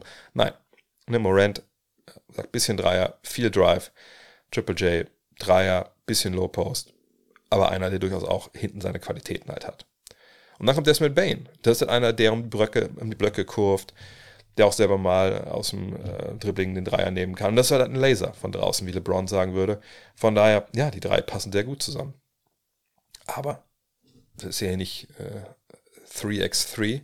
Das ist die NBA. Wir spielen 5 gegen 5. Und wenn wir gucken, was schiefgelaufen ist in dieser Serie in die Lakers, dann ist ja schiefgelaufen, dass man mit ähm, Steven Adams und, und Brandon Clark die beiden Big Men nicht hatte, die man gebraucht hätte gegen Anthony Davis. Auf dem Flügel, da fehlt mir ein bisschen die 3D-Option. Äh, da haben sie eigentlich Leute, die ne, das eigentlich hätten besser machen sollen, vor allem Dylan Brooks, der ist jetzt nicht mehr dabei, wenn wir den Grizzlies glauben dürfen, da gehe ich mal von aus. Ähm, von daher, du brauchst halt die richtigen Ergänzungsspieler. Aber da würde ich sagen, dass das jetzt wahrscheinlich auch gereift ist, diese, diese Erkenntnis in, in Memphis, dass man danach bessern muss und dann mal gucken, äh, was sie, ich meine, mit Brooks, ich glaube nicht, dass sie einen seinen Trade machen werden. Ähm, dafür ist ja einfach nicht genug andere Leute, die sagen, komm, hier gib uns doch mal, den Kollegen kriegt was von uns. Ähm, aber da würde ich jetzt gucken, dass man da halt ähm, nachbessert. Frage ist halt, geht das? Und Julius fragt, Findest du es die richtige Entscheidung der Grizzlies, Dylan Brooks nicht zu verlängern? Ja, weil ich vertraue, dass die eben nicht wie wir nur Internetartikel und, und Zeitungen lesen. Ähm, was meine ich damit? Wir machen oft den Fehler, wenn wir Trainerentlassungen oder solchen Personalie bewerten, dass wir denken, okay, was wir sehen, ne, ob, ob wir jetzt Sachen lesen oder ob wir Sachen am Spielfeld sehen oder Pressekonferenzen sehen in seinem Fall, dass wir denken, okay, das ist die ganze Wahrheit. So. Das ist natürlich nicht die ganze Wahrheit. Ne? Dylan Brooks ist nicht jemand, der äh, zu Spielen auftaucht und sagt, hey Freunde, ihr kennt mich, ich bin Dylan Brooks. Ich spiele mit euch Basketball und dann spielt er 48 Minuten Basketball. Äh, kommt doch gar nicht in die Kabine in der Halbzeit, sondern äh, Ahnung, raucht vor der Halle und dann äh, nach dem Spiel geht er kurz zur Pressekonferenz, sagt irgendwelche wilden Dinge und dann geht er nach Hause und dann sieht man den nicht bis zum nächsten Spiel. Und dann läuft es wieder genauso. Sondern Dylan Brooks ist Teil der Memphis Grizzlies gewesen. Heißt, die waren jeden Tag zusammen. Heißt, der spricht mit Leuten. Heißt, der spricht mit Trainern, mit Management etc. pp. Und nicht erst seit diesen Playoffs, sondern schon seit Jahren. So. Und da kann man sich eventuell, auch das ist vielleicht ein bisschen unzulässig, aber man kann eventuell sich selber denken, hm, also wir haben ja ein bisschen was von dem Typ mit schon gehört ne, und gesehen. Ne, erinnert euch an, an, zum Beispiel auch die Sache mit, äh, mit, ähm, mit, mit den Cavs, mit Donovan Mitchell. Oder auch vergangenes Jahr. Vielleicht ist da ja, vielleicht ist das nur die Spitze des Eisberges. Und selbst wenn es da jetzt nicht noch also diesen Riesenkörper von irgendwelchen Verfehlungen gibt, man kann sich schon denken, das kann schon ein Typ sein, der einen so ein bisschen nervt und der so ein bisschen runterzieht und ein bisschen aneckt. Und die Frage ist halt immer, wenn sowas passiert wie jetzt, und das ist eine krasse Entscheidung gewesen, und ich habe auch schon viele Stimmen gehört aus den USA, die gesagt haben, Alter, der hat jahrelang für diese Truppe jetzt den Arsch aufgerissen, jetzt lassen die den einfach so fallen, finde ich nicht richtig, bla bla bla. Über den Stil kann man sicherlich diskutieren. Ich habe auch gesagt, dass mich das wundert, dass man das so öffentlich sagt. Ne? Aber ich würde immer auch bedenken wollen, hm, warum macht denn so eine Franchise das?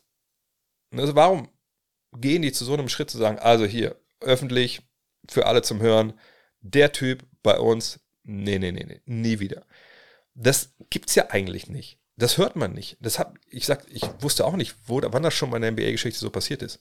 Und ähm, wenn wir, wenn wir das mit einbeziehen, dann muss man sagen, hey, also für meine Begriffe liegt der Verdacht wahnsinnig nahe, dass er auch hinter den Kulissen und so einfach so krass über die Stränge geschlagen ist. Also im Sinne von, dass man einfach sagt, ey, wir wollen den einfach nicht mehr hier haben. Und dass das dann zu diesem Schritt führt, okay, das ist nicht die feine englische Art, aber wir, einfach, wir haben es bis hier. Bis hier oben haben wir es mit dem Typen. Wir wollen den nicht mehr hier haben. So. Und dann ist es natürlich die richtige Entscheidung. Denn dann übertrumpft all das, was sich dann da aufgetürmt hat, das, was sportlich vielleicht daneben liegt. Und das war ja auch nicht wirklich gut, muss man sagen. Ähm, und klar, den muss man erstmal ersetzen. Entweder intern mit Spielern, die, die jünger sind, die weniger gespielt haben, oder halt mit Hilfe von außen, aber die brauchen sie sowieso für meine Begriffe. Von daher, ähm, und ist auch jetzt nicht der Typ, wo man sagt, ey, hätten sie doch traden können für einen Pick oder so. Er ist Free Agent ähm, und wer will ihn eigentlich wirklich, ich meine, er wird einen Job kriegen, keine Frage. Aber ich glaube, der Markt für ihn war jetzt auch nicht wirklich geil. Sie wollten ja auch schon traden dieses Jahr zur Deadline, was man lesen konnte. Und auch das zeigt ja in die Richtung, dass da einfach äh, das Tischtuch durch war. Yunus Peace fragt, sollte Russell Westbrook einen Ring bekommen, falls die Lakers gewinnen? Ich kann mir vorstellen, dass die Frage absichtlich so gestellt wurde und, dass das kein Tippfehler war. Ähm, nein, sollte er wahrscheinlich nicht. Ähm, allerdings sollte man, oder ich kann mir gut vorstellen, dass die Lakers ihn aber trotzdem irgendwie fragen, wenn sie denn gewinnen. Ich glaube nicht, dass sie Meister werden, aber ich glaube, wenn sie gewinnen sollten, dann würden sie ihn sicherlich fragen. Einfach weil die Lakers eine ähm, eine Franchise sind, äh, ein Programm sind, die Class haben. So, ne, das sagen die auch selber von sich. Ne? Wir haben Character, wir haben Class. Deswegen hat man ja mit Westbrook auch lange, lange gearbeitet ne, und geguckt, hey, was kriegen wir für dich für eine Situation hin? Man hat ihn einfach auf die Bank gesetzt oder sowas, obwohl es nicht lief, sondern man hat einfach gesagt, nein, wir behandeln dich so, wie du es auch verdienst, als ne, verdienter Spieler in dieser Liga. Ähm, und deshalb würde ich sagen, wenn man wirklich Meister werden sollte, sollte man natürlich auch die anderen fragen, hey, wollt ihr einen Meisterschaftsring haben? Ich denke, die würden alle ablehnen wollen, die getradet wurden, auch Juan Toscano Anderson oder so, weil man dann sicherlich auch nicht denkt, dass man Teil davon war, auch wenn man lange da natürlich für den Verein in der Saison gespielt hat. Ähm, aber man sollte ihn da schon fragen. Die Frage reingebacken ist aber dieses Westbrick. Und das finde ich ehrlich gesagt, das kann man sicherlich besser machen. Ähm, kommt gleich noch eine andere Frage dazu, aber vielleicht schon mal hier an dem Punkt. Hat er da tolle Leistung gebracht? Hat es super gepasst mit ihm? Nö, hat es nicht. Ne, ich habe ja auch noch Dean im Ohr, mit dem ich auch schon ein paar Mal gesprochen hatte, der meinte, dass er da in der Kabine war, hat immer den Vibe gehabt. Naja, so richtig gut kommt die nicht mit ihm klar. Äh, der ist ein bisschen isoliert. Warum vielleicht Dennis Schröder, der da wie immer am äh, mittendrin war, war, war Westbrook so ein bisschen, ein bisschen außen vor. Mhm. Und das glaube ich auch, dass das so war, gar keine Frage. Ähm, aber ähm, jetzt ihn Westbrick zu nennen und, und dann irgendwie ne, dieses Narrativ weiter zu spinnen, naja, der Typ, äh, guck dir den an.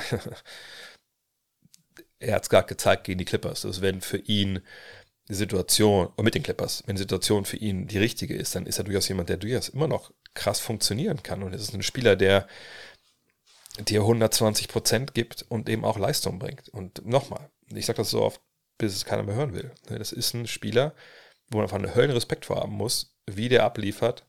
Und wir sollten alle aufhören, diese 20 Prozent, die er vielleicht dann nicht bringt, eben wie wilden Würfe, äh, schlechte Entscheidungen oder Crunch-Time, immer versuchen zu wollen, das in den ersten, ersten Absatz ne, seines Wikipedia-Artikels zu schreiben. Denn da wird das nicht stehen.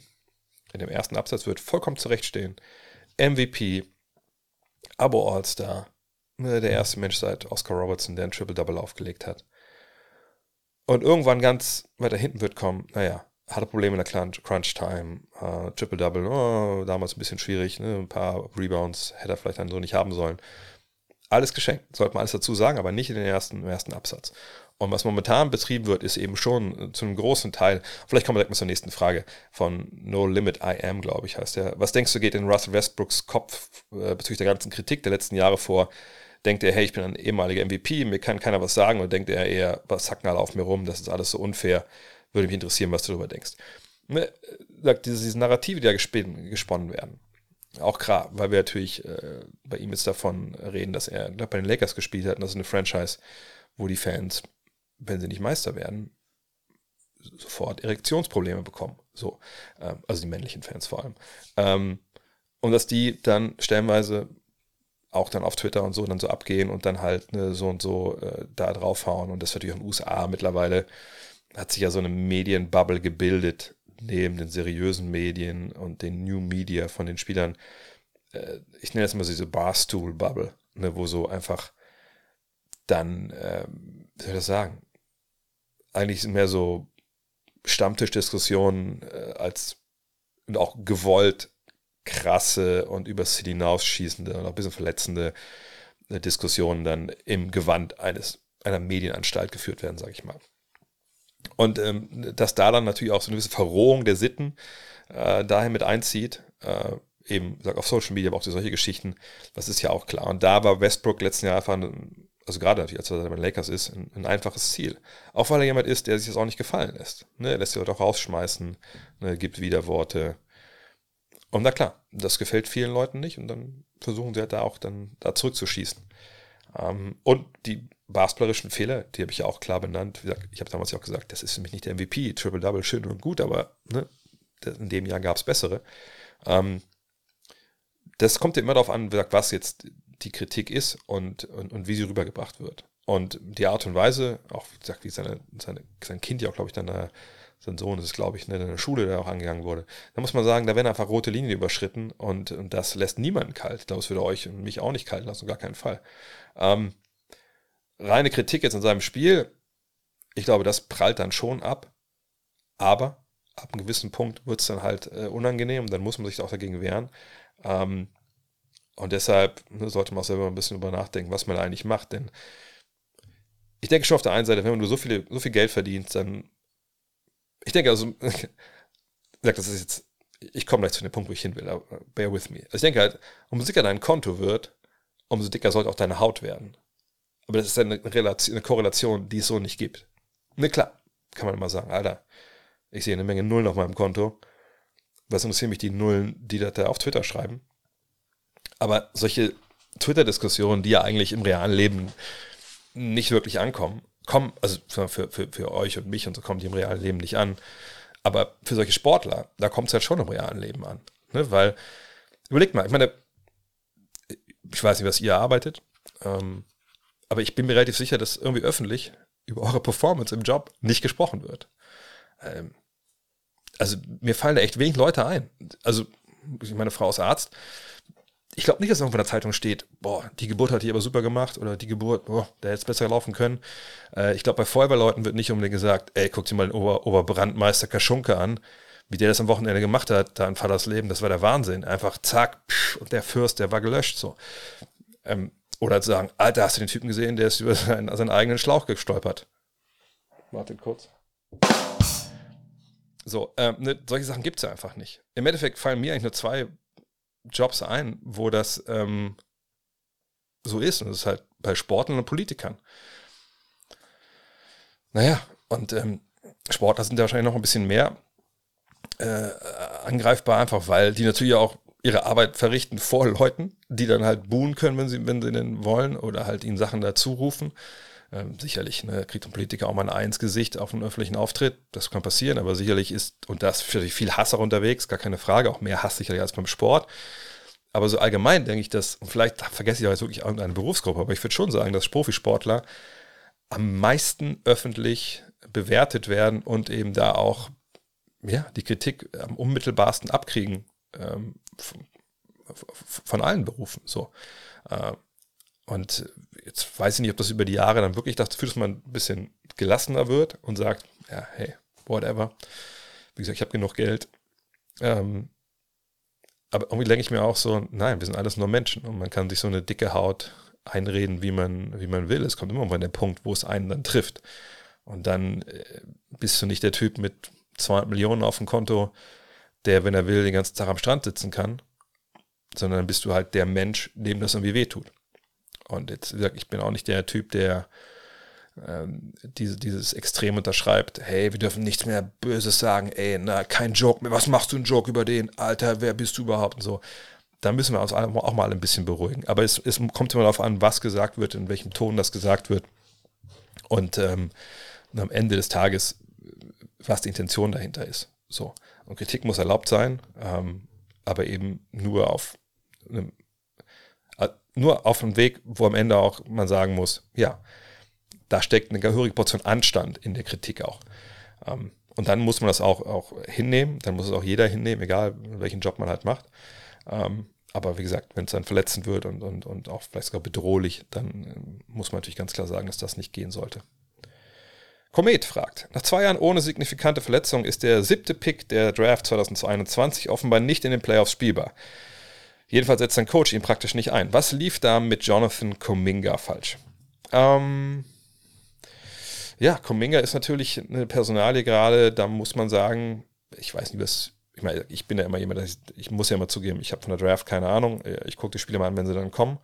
Ähm, aber wir überlegen, dass ähm, ne, James Wiseman, Jonathan Kuminga äh, und Moses Moody, dass die ja alle ne, in die Liga kamen und dachten, okay, das ist so die nächste Version der Golden State Warriors. Ne? Das ist jetzt so die Zukunft.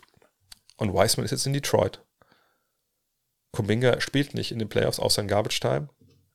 Und Moses Moody ist der Einzige, der da halt jetzt in den Playoffs irgendwie beitragen darf. Ähm, da würde ich sagen, darauf hätte ich nicht gewettet. Und ich habe es mal aufgerufen. Kuminga hat jetzt sieben Spiele absolviert äh, in diesen Playoffs. Und das waren insgesamt neun eigentlich. Äh, und spielt 6,6 Minuten. Also das ist, der spielt eigentlich de facto gar nicht. Dabei war die reguläre Saison, ehrlich gesagt, so rein von den Counting Stats, ja eigentlich nicht schlecht. Ne? 9,9 Punkte, 3,4 Rebounds, ne, Dreierquote von 37 Prozent ne, bei 2,2 Versuchen äh, und eine, Feld, eine Zweierquote von 57,9, äh nee, ne, 59 und die effektive Feldwurfquote von 57,9. Das ist ja okay. Auf 36 Minuten gesehen, da kann man oft immer ablesen, was so wirklich die Trends sind. Dann sieht man, dass ein bisschen weniger scored, knapp zwei Punkte weniger, 200 Punkte weniger, bisschen weniger Rebounds, dafür mehr Assists von 1,9 auf 3,2, also auf 36 Minuten. Ähm, so die ähm, Advanced Stats zeigen dann auch Rückschritte, was ich Play Efficiency Rating von 15,2 auf 13,3. Ähm, Warp ist bei 0,1 gleich geblieben. Win Shares von 3 auf 2,4. Offensivrating ist gleich geblieben. Da ist eine gewisse Stagnation einfach da. Ne? Ähm, Ehrlich gesagt, ich weiß es nicht, was da schiefgelaufen ist. Äh, er ist hyperathletisch, äh, manche Spieler, und er ist auch erst, glaube ich, erst 20, ne? Das ist ja schon 21 geworden. Ich gucke mal kurz. Ne, ist erst 20, wird im Oktober 21. Also er ist ein wahnsinnig junger Spieler immer noch.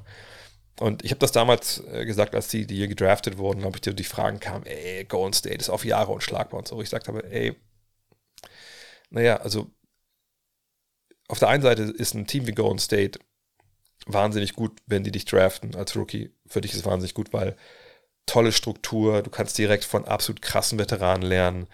Du siehst Steph Curry jeden Tag, Clay Thompson, muss aufpassen, dass Draymond Green dir keine scheuert. Ähm, ne, das sind so Sachen, cool, da, da kann ich lernen, wie es funktioniert. Ich habe mit Steve Kerr einen guten Coach, äh, einen tollen Trainerstab mit erfahrenen Leuten. Aber sie spielen eben auch eine Art und Weise, wie man Basketball äh, spielt, das ist nicht für jeden. Und das musst du erstmal lernen. Und da musst du viele Sachen über Bord werfen, die du eben so, sage ich mal, ähm, gelernt hast ne, in der Highschool, im College. Und da warst du ja auch nicht lange wahrscheinlich. Äh, und da brauchen vielleicht einige ein bisschen länger. Und bei Kuminga, ich würde ein bisschen abwarten wollen. Ähm, ist kein gutes Zeichen, dass er in Playoffs jetzt nicht spielen kann, gar keine Frage. Ähm, auf der anderen Seite ist es auch so, naja, ähm, für wen soll er jetzt großartig spielen? Ähm, er ist ja eher eigentlich so ein, ich will nicht sagen Big Man, aber er ist 2,3 Meter groß, ne, spielt eigentlich Power Forward, sogar auch dieser viel Center gespielt. Da hast du Looney, da hast du Green. Also ich glaube, er hat das Vertrauen einfach nicht, nicht gewonnen, seiner Coaches. Und das ist nicht so geil nach zwei Jahren. Auf der anderen Seite ist es auch ein Team, was jetzt echt wenig Margin of Error hat, wenn es da gewinnen will. Ähm, ich will nicht den Stab über ihn brechen wollen, aber das das war, ja, ist bisher nicht so gelaufen, wie sie es eigentlich alle erwartet haben. Aber ich, wie gesagt, bei ihm würde ich sagen, nach, nach, drei Jahren, also ein Jahr würde ich ihm noch geben, dann würde ich mir wirklich richtig Sorgen machen.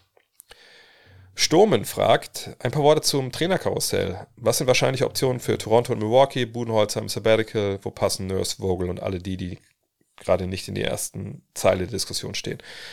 Da müssen wir abwarten. Also ich ich habe letzte Woche, glaube ich, gesagt, diese Sache mit, mit Nurse direkt zu den äh, Bugs fand ich übereilt und diese typische ne, Knee-Jerk-Reaction nach dem Motto, ah, guck mal, der, der ist jetzt, der ist frei, die haben gerade verloren, die feuern bestimmt ihren Trainer, da kommt bestimmt der andere Typ hin. Kann alles passieren, aber wir wissen es halt nicht. Ne, dafür gibt es ja diesen ganzen Prozess der, ähm, der Bewerbungsrunden. Ne? Man kommt da hin, man spricht mit dem Team, man, oft müssen die Coaches ja ihre eigene Version oder Vision so ein bisschen darlegen. Das wird natürlich dann angehört, ne? vom Management sehen die das ähnlich, ähm, wie gut ist ein Coach auch vorbereitet. Und da laufen jetzt halt die Gespräche. Also jetzt zum Beispiel Milwaukee auch gesagt, die werden nicht sofort irgendwie jemand Neues präsentieren, sondern sich ja Zeit nehmen. Haben wir auch Zeit. Ähm, sag ich mal so, vor der Draft wäre es schön, wenn man das dann hätte, aber bis dahin hat man erstmal Zeit. Mal gucken. Uh, Nurse Vogel, wie gesagt, jemand wie Charles Lee, wie Kenny Atkinson, die werden überall genannt werden. Uh, James Borrego etc. Aber wer jetzt am besten wohin passt, das werden wir sehen. Ähm, ich glaube, das sind alles, also wenn wir vom Vogel, von Nurse ausgehen, da wissen wir beide, dass, dass die es können. Budenholzer kann es ja eigentlich auch. Ähm, wo ich bei ihm vielleicht so ein bisschen jetzt, also wie gesagt, nur mein Denken jetzt, überhaupt keine Insights und so, aber da kann ich mir vorstellen, hey, wenn es jetzt, dass er denen auch echt ein paar stressige Jahre, glaube ich, jetzt auf viele Kritik gestanden, jetzt sagt Sachen seinem Bruder, kann mir vorstellen, dass er erstmal ein Jahr Pause macht oder so. Aber warten wir es ab, aber wie gesagt, klar kann man jetzt sagen, ja, ich denke, Nurse muss nach, äh, muss nach äh, äh, Milwaukee und Vogel muss nach äh, Toronto. Ähm, macht aber keinen Sinn, ehrlich gesagt, weil das wirklich was ist, wo man keinen Einblick hat, wie, wie die Manager, wie, wie die Coaches denken und wie da auch die, die Gespräche laufen. Äh. W.A. fragt, ein Freund von mir meinte, selbst wenn man die Bulls und Raptors fusionieren würde, sprich aus den besten Spielern beider Teams eine neue Mannschaft formen, seien sie für ihn immer noch keinen Titelfavoriten. Ich sehe das anders. Wie ist deine Meinung dazu? Ähm, ja, wenn wir jetzt gucken würden, wer da zusammenspielt, also im Endeffekt müssen wir nur auf die Stars gucken. Denn das ist ja erstmal so der, der erste Punkt. So, und wenn wir dann schauen, Free Agency und so klammern wir jetzt mal aus. Wir hatten The Rosen, wir hatten Zach Levine, wir hatten OG Anunobi, uh, wir hatten natürlich vor allem Pascal Siakam. Dann packen wir Vucevic dazu, Caruso dazu. Ähm, wen vergesse ich jetzt noch? Ich muss, mal, ich muss auch noch die Raptors mal aufrufen hier. Ähm, so, dann haben wir Fred Van Vliet, äh, Gary Trent, Scotty Barnes. Ja, ist ein, ist ein Meisterschaftsfavorit. Haben sie den absoluten Superstar? Nein. Braucht man die, um Meister zu werden? Ja, eigentlich schon. Aber wenn wir den Fall hätten wie jetzt hier, dass man sagen kann, du hast wahrscheinlich acht, neun Spieler, die dir immer zehn Punkte geben können. Und du hast darunter ein paar Spieler, die einfach auf verschiedensten Positionen, das muss ich auch wieder dazu sagen, du hast vier, fünf Spieler, die immer 20 dir geben können plus. Und du hast Verteidiger, äh, du hast einen Stretch Big Man. Natürlich müssen wir jetzt mal gucken, ne, ob man da jetzt ein bisschen nachbessert oder so. Aber klar, das ist ein Titelfavorit. Ähm, einfach weil sie so viel Qualität haben auf verschiedensten Positionen. Ähm, aber da gibt es natürlich, muss natürlich viel, viel mehr dazu kommen, ne, als nur jetzt die Spieler. Ne, du musst gucken, akzeptiert jeder seine Rolle, etc. pp. Aber wenn es jetzt rein auf Papier ist, was die können, ob das vom Talentlevel her reichen würde, ne, ohne Sachen wie The Secret oder sowas, ja, das wäre ein Titelfavorit. Der Jörg fragt, du betonst immer wieder, dass wir aktuell sehr viel Talent in der NBA haben. Kann man damit rechnen, dass das ein Dauerzustand ist, ob der guten Ausbildung des immer weltweiter agierenden Scoutings oder haben wir einfach eine übertalentierte Generation an Spielern? Sicherlich haben wir das. Ne? Wir können nicht davon ausgehen, dass wir jetzt alle zehn Jahre einen Steph Curry, einen Janis Antetokounmpo, einen äh, Nikola Jokic oder einen Luka Doncic haben. Äh, wir haben sicherlich auch, können wir nicht damit rechnen, dass Leute wie LeBron James spielen, bis sie 40 sind.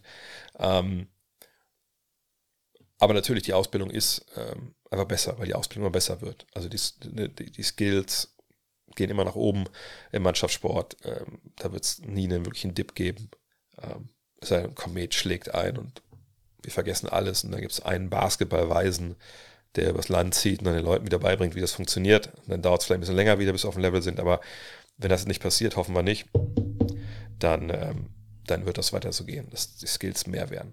Ähm, und von daher, wir werden ein Level immer haben, was höher ist als in den 80ern und 90ern, gar keine Frage, und auch die frühen 2000er, aber auch für die Superstars, also die absoluten, sagen wir, die absoluten 10 Top-Alpha-Tiere, für die immer so haben wir auf dem Level, das wissen wir einfach nicht. Das war ja in der Geschichte der NBA ja auch nicht immer so. Ne? Ähm, muss man auch ganz klar sagen, wenn man zurückschaut. Äh, klar gab es in jeder Ära, in jedem Jahrzehnt die Hochkaräter, aber auch da gab es natürlich, äh, nur die 90er uns mal angucken, gerade dann auch nach Jordan, da muss man schon sagen, auch wenn natürlich jemand wie Kobe dann schon da war und Iverson und, und Shaq und so. Aber da war dann zumindest so eine Phase, wo die Spieler noch nicht auf dem Niveau waren, wo sie später dann waren. Dann war ein gewisses, gewisses Talent, Dürre da. Ähm, aber darum mache ich mir jetzt eigentlich relativ wenig Sorgen, weil ich glaube, wir haben ist auch weltweit so viele, ich glaube, so weltweit, da kann mich jemand gerne berichtigen, der bei der Fieber arbeitet, würde ich sagen, haben wir heutzutage viel, viel, viel, viel mehr Spieler, die auf einem halbwegs hohen Niveau Basketball lernen. Und wir haben so viel wie noch nie in der Geschichte der Erde. Außer ne, Graham Hancock hat recht äh, mit dieser Young Advice äh, dass vor 12.000 Jahren äh, Kometen die Welt quasi kaputt gemacht haben. Und es gab da schon eine hohe Basketballkultur, die dann verloren gegangen ist. Das weiß ich nicht. Aber davon ausgehen, was wir wissen, bin ich mir relativ sicher, dass wir momentan den größten Talentpool aller Zeiten haben. Ähm, und den besten ausgebildeten Pool. Äh, Yannick fragt, wie viel Zeit muss vergehen, wie viele Dribblings müssen genommen werden, damit der vorangegangene Pass nicht mehr als Assist gezählt wird. Ich weiß nicht, ob dich das jetzt zufriedenstellen wird, diese Antwort, ähm, aber die Antwort ist, es gibt da keine, ähm, keine Zahl. Ich suche es mal kurz raus, ich habe es rausgesucht. Ähm, also, die offizielle Regel heißt, an assist can be awarded for a basket scored after the ball has been dribbled if the player's pass led to the field goal being made. Also übersetzt, man kann einen Assist geben, wenn der Pass, den man spielt, zu dem Spieler, der den Ball in den Korb wirft, einen Korb erzielt. Da steht nichts von Dribbling. Und das ist das Problem mit Assists. Man Assists kann man einfach sehr, sehr schwammig und sehr, sehr breit auslegen. Deswegen gab es ja auch diese Diskrepanzen früher mit, mit John Stockton on the road und zu Hause. Ne? Oh, wieso hat er zu Hause nicht so viel mehr Assists gespielt? Da haben die Sachen nicht ganz so, äh, nicht ganz so eng gesehen, mit wie viel Dribblings man noch macht. Ähm, klar, es gibt Leute, die sagen, nein, also da ist nur noch ein Dribbling oder zwei oder du musst direkt catch and shoot. Aber diese Regel gibt es halt. Es gibt die Regel nicht her. Ähm, das hat viel mit Interpretation zu tun, sehe ich. Führt der Pass zum Korb? Und wenn man das dann ganz groß aufziehen will, kann man ja auch sagen, okay, also ist es denn jetzt mehr Assist, wenn ich einfach den Ball zur Seite passe und der Typ steht auch mal frei und schießt einen Dreier und, und habe ich eigentlich als Passgeber gar nicht viel für gemacht, versus ich gehe rein, ich ziehe den Verteidiger, ich rap den Ball hinten rum und dann macht der Typ einen Korbleger. Das ist ja eigentlich die Hälfte gehört ja an mir. Aber beim anderen Ding habe ich eigentlich nicht viel dazu beigetragen. Aber wie gesagt, da gibt es keine Regel. Ähm, das machen die, die Scorer, wie sie wollen im Endeffekt. Onkel Nico fragt, ich bin seit mehreren Jahren NBA-Fan, aber etwas habe ich immer noch nicht verstanden. Warum heben Spieler häufig nach guten Fouls ihren Arm? Bro, wir haben alle gesehen, dass, es, dass du es warst und sei nicht stolz darauf, dass eure Defense so schlecht ist, dass ihr faulen müsst. Da würde ich jetzt vermuten wollen, Onkel Nico, dass du jahrelang NBA-Fan bist, aber nicht jahrelang selber Basketball gespielt hast. Weil das ist eine Geschichte, die man im Endeffekt äh, historisch erklärt ähm, oder erklären muss. Ähm, ich weiß nicht, ob es immer noch so ist, aber ich denke mal schon. Ähm, als ich sogar schon in der Highschool gespielt habe, da war es so, dass ähm, die US-Regeln waren, hey, wenn du gefault hast und der Schiedsrichter sagt, ey, das ist dein Foul, dann hebt den Arm und sagt, ja, was war mein Foul? Grund, ähm, damit auch ne, für den Fall, also erstmal natürlich, glaube ich, auch so ein bisschen eine Erziehungsmaßnahme, äh, aber vor allem auch Grund, damit der Scorer am Table, also nicht der Scorer, der den Ball den Kopf wirft, sondern der, der Anschreiber sieht, der Schiedsrichter zeigt natürlich an, welche Nummer, also das ist für Nummer 12, aber sagt hier, ich war das, dafür, dass man, dass man zwei auch visuelle Cues hat. Okay, wer hat eigentlich gefault? Ähm, und das hat sich halt so, das zieht sich dann durch, wenn du es als Jugendlicher natürlich auch so reingeprügelt bekommst, immer Arm hoch, weil sonst war auch wirklich die Gefahr, dass du einen Tee kriegst. Ich weiß, bei mir damals zum Anfang, ich so ein bisschen, ich weiß, dass das, also wir haben das damals in der B-Jugend auch so ein bisschen stellenweise gemacht, aber da war es dann immer so, die Coaches haben immer so, Arm hoch, Arm hoch. Und ich so, ja, ja, okay, okay, okay, ich war das schon. Und auch die Refs manchmal, ey, Arm ab. So, daher kommt das. Steffen Kukler, Denkst du, es wäre besser, alle Awards vor dem ersten Spiel zu vergeben, also Playoff-Spiel? Man könnte zum Beispiel eine schöne Awardshow machen, wie die Oscars. Die haben es ja versucht äh, vor ein paar Jahren nach der Saison, war totaler Blödsinn, weil alle schon wussten, wer MVP ist, mehr oder weniger. Ähm, die NFL macht es ein bisschen anders, äh, aber ich finde, es macht einfach keinen, keinen Sinn. Also vor den Playoffs irgendwie alle nochmal, das sind ja meistens auch gute Leute, die auch schon in den Playoffs stehen, oder die allermeisten, dies rauszureißen aus ihrer regulären Saison, hinzufliegen irgendwo hin, wo so eine Awards-Show ist, dann fliegst du dahin, dann ist dir wahrscheinlich am Tag vorher, dann machst du noch Presse, dann ist die, die Show, und am nächsten Tag fliegst du nach Hause und sollst wieder Playoff-Basketball spielen, ein paar Tage später. Finde ich eigentlich unnötig. Ich, also klar kann man damit Geld machen, wenn man will, äh, ein bisschen Aufmerksamkeit generieren, aber ich finde so eigentlich ganz sympathisch, dass da nicht so ein großes Bohai rausgemacht wird. Pascal Schiebenes fragt, Joel Embiid ist ein verdienter MVP, aber Frage, findest du das Voting im Vergleich zu Jokic, also den Vorsprung, den er jetzt für Jokic hatte, nicht viel zu eindeutig? Sind Voters Fatigue und diese MVP-Rassismus-Story die maßgeblichen Gründe für so ein klares Voting? MVP-Rassismus, denke ich, können wir vergessen, das war eine Kendrick Perkins-Story. Die hat er für sich da selber aufgemacht. Ich glaube nicht, dass das großen ähm, Effekt hatte. Äh, Voters Fatigue ja, ich glaube, viele sind im Narrativ da verfallen, oh, dreimal in Folge, das geht aber nicht, dann ist er ja auf einem Level wie die ganz Großen, bla bla. Das kann ich mir schon vorstellen. Ähm, aber der Abstand, es ist überraschend, dass es so hoch groß ist. Auf der anderen Seite habe ich mich aber auch gedacht, ich habe ja auch für Embiid gestimmt, intern, ähm, dass ich dachte, ja, da wird es schon werden. Ähm, und es ist ja nicht das Ding, dass da, das ist ja kein Komitee, was sich zusammenfindet und man äh, spricht dann darüber, und dann muss der Abstand reflektieren, wie knapp die Entscheidung war. Ne, das ist ja nicht so. Ne? Jeder votet für sich selbst.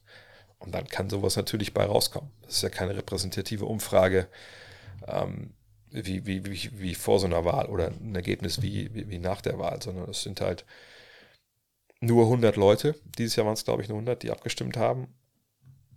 Und wenn davon ganz, ganz viele äh, sich halt bei so einer knappen Entscheidung für den einen entscheiden, dann kommt es zu solchen Ergebnissen. Punkt. Also das ist ein bisschen in dem Sinne überraschend, aber eigentlich auch nicht, wenn man sieht, was vorher als Narrativ da gepusht wurde. Eben wie gesagt, diese dreimal in Folgenummer. Marvin Neuefeind fragt, ich glaube, du hattest das Thema in der Vergangenheit mal angeschnitten.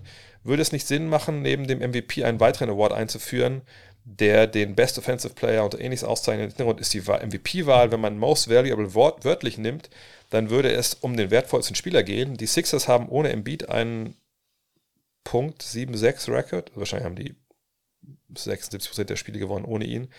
Natürlich sage ich nicht, sie seien besser ohne ihn, aber im Vergleich dazu haben die Nuggets ohne Jokic eine Sieg-Percentage unter 40%, zudem mit Embiid die niedrigsten Win-Shares seit Nash 2004. Auch in der Vergangenheit wurde oftmals das Narrativ Westbrook, Rose, Nash über dem Wert fürs Team gepickt. Oh mein Gott. Da meine Frage, wenn MVP nicht der wertvollste Spieler ist, widerspricht das nicht dem Namen selbst. Nein. Hier kommen wir an den Punkt, den ich immer wieder anbringe jedes Jahr. Es gibt keine klare Definition. Und das Wort wertvollste an sich hat auch nichts mit Winshares zu tun oder mit einer Siegesbilanz mit und ohne dem Spieler. Also vielleicht nur mal äh, zu der Siegesbilanz mit und ohne den Spieler. Gegen wen haben die denn gespielt? sagen wir mal, Spieler A fehlt 20 Mal und du spielst nur gegen Teams, die Platz 1 bis 4 belegen äh, in der jeweiligen Conference ohne diesen Spieler. Und du gewinnst, keine Ahnung, fünfmal. Und Spieler B, ähm, der äh, fehlt auch 20 Spiele, aber seine Truppe äh, spielt eben 20 Mal gegen Teams, die tanken oder in der Lottery sind. Und die gewinnen 18 Spiele davon wie willst du da ablesen, welcher Spieler äh, wertvoller ist? Ich weiß, dass das ein extremes Beispiel ist, aber nur um zu illustrieren, dass das eigentlich nicht, nicht großartig mit einfließen darf. Klar, es ist ein Punkt, den man sich angucken kann, gar keine Frage, aber es ist nicht die Definition von, von, von wertvoll. Winshares auch nicht. Punkt. Ähm, deswegen, es, es verbietet sich Jahr für Jahr bei der Wahl zum MVP auf einzelne Zahlen oder einzelne Narrative sich zu versteifen wenn man das richtig machen will, muss man halt alles mit einbeziehen. Und das ist, das klingt genauso komisch, wie es ist. Du musst wirklich dich, dir alles halt anschauen. Du musst für dich selber entscheiden, welche von diesen verschiedenen ähm, Indizien, sage ich mal, wenn wir das so als Kriminalfall sehen, ist für dich jetzt äh, entscheidend. Und da unterliegen wir alle unseren persönlichen Biases auch, gar keine Frage. Ähm, das macht diese Wahl ja auch in der Regel dann oft auch relativ kontrovers. Und wertvollster Spieler, ich möchte mal so einen Raum werfen. Ist der wertvollste Spieler nicht LeBron James? Verkauft er nicht die meisten? Oder wer verkauft denn dieses Jahr die meisten Trikots? War es LeBron? Keine Ahnung. Oder Curry. Sag mal, ist nicht Curry nicht der MVP? Ne? Ohne den hätten sie die neue Halle nie bauen können. Ohne den wären die nach San Francisco umgezogen. Ohne den, ne, der verdient den so und so viele Millionen Dollar im Jahr. Ne, also man kann tausend Sachen daran ziehen. Es ist vollkommen unzulässig, sich auf einige Sachen zu ver äh, versteifen. Es war ein wahnsinnig enges Rennen zwischen den beiden. Ja, sicherlich, die Advanced Stats haben so gut wie alle für Jokic gestimmt. Oder für Jokic halt ähm, ne, ihr Votum abgegeben. Aber es gab auch eine Menge eben nicht Advanced Stats, die dann halt für Embiid gesprochen haben. Und äh, sagt, das muss jeder für sich selber rausfinden. Aber jetzt das Wort wertvoll hier jetzt auszumachen als das Problem, muss man sagen, nein, das ist es auf gar keinen Fall. Leonard W. fragt, für wen wäre deiner Meinung nach ein fünfter Ring bedeutender? LeBron äh, auf seiner Reise, um noch mehr Leute von seinem GOAT-Status zu überzeugen oder für Steph Curry, um sie endgültig in die Konversation des besten Point Guards aller Zeiten zu katapultieren? Kann ich schnell beantworten. Steph Curry ist ja schon lange in der Konversation des besten Point Guards aller Zeiten, wenn man ähm, die denn so führen will. Denn da gehört er schon, schon ganz lange rein. Ähm, die Frage ist mich ein bisschen, ist er wirklich ein Point Guard? Also ich frage mich, ob wir nicht bald an den Punkt kommen, wo wir diese Aufteilung nach Positionen, wo wir die in den Müll schmeißen müssen.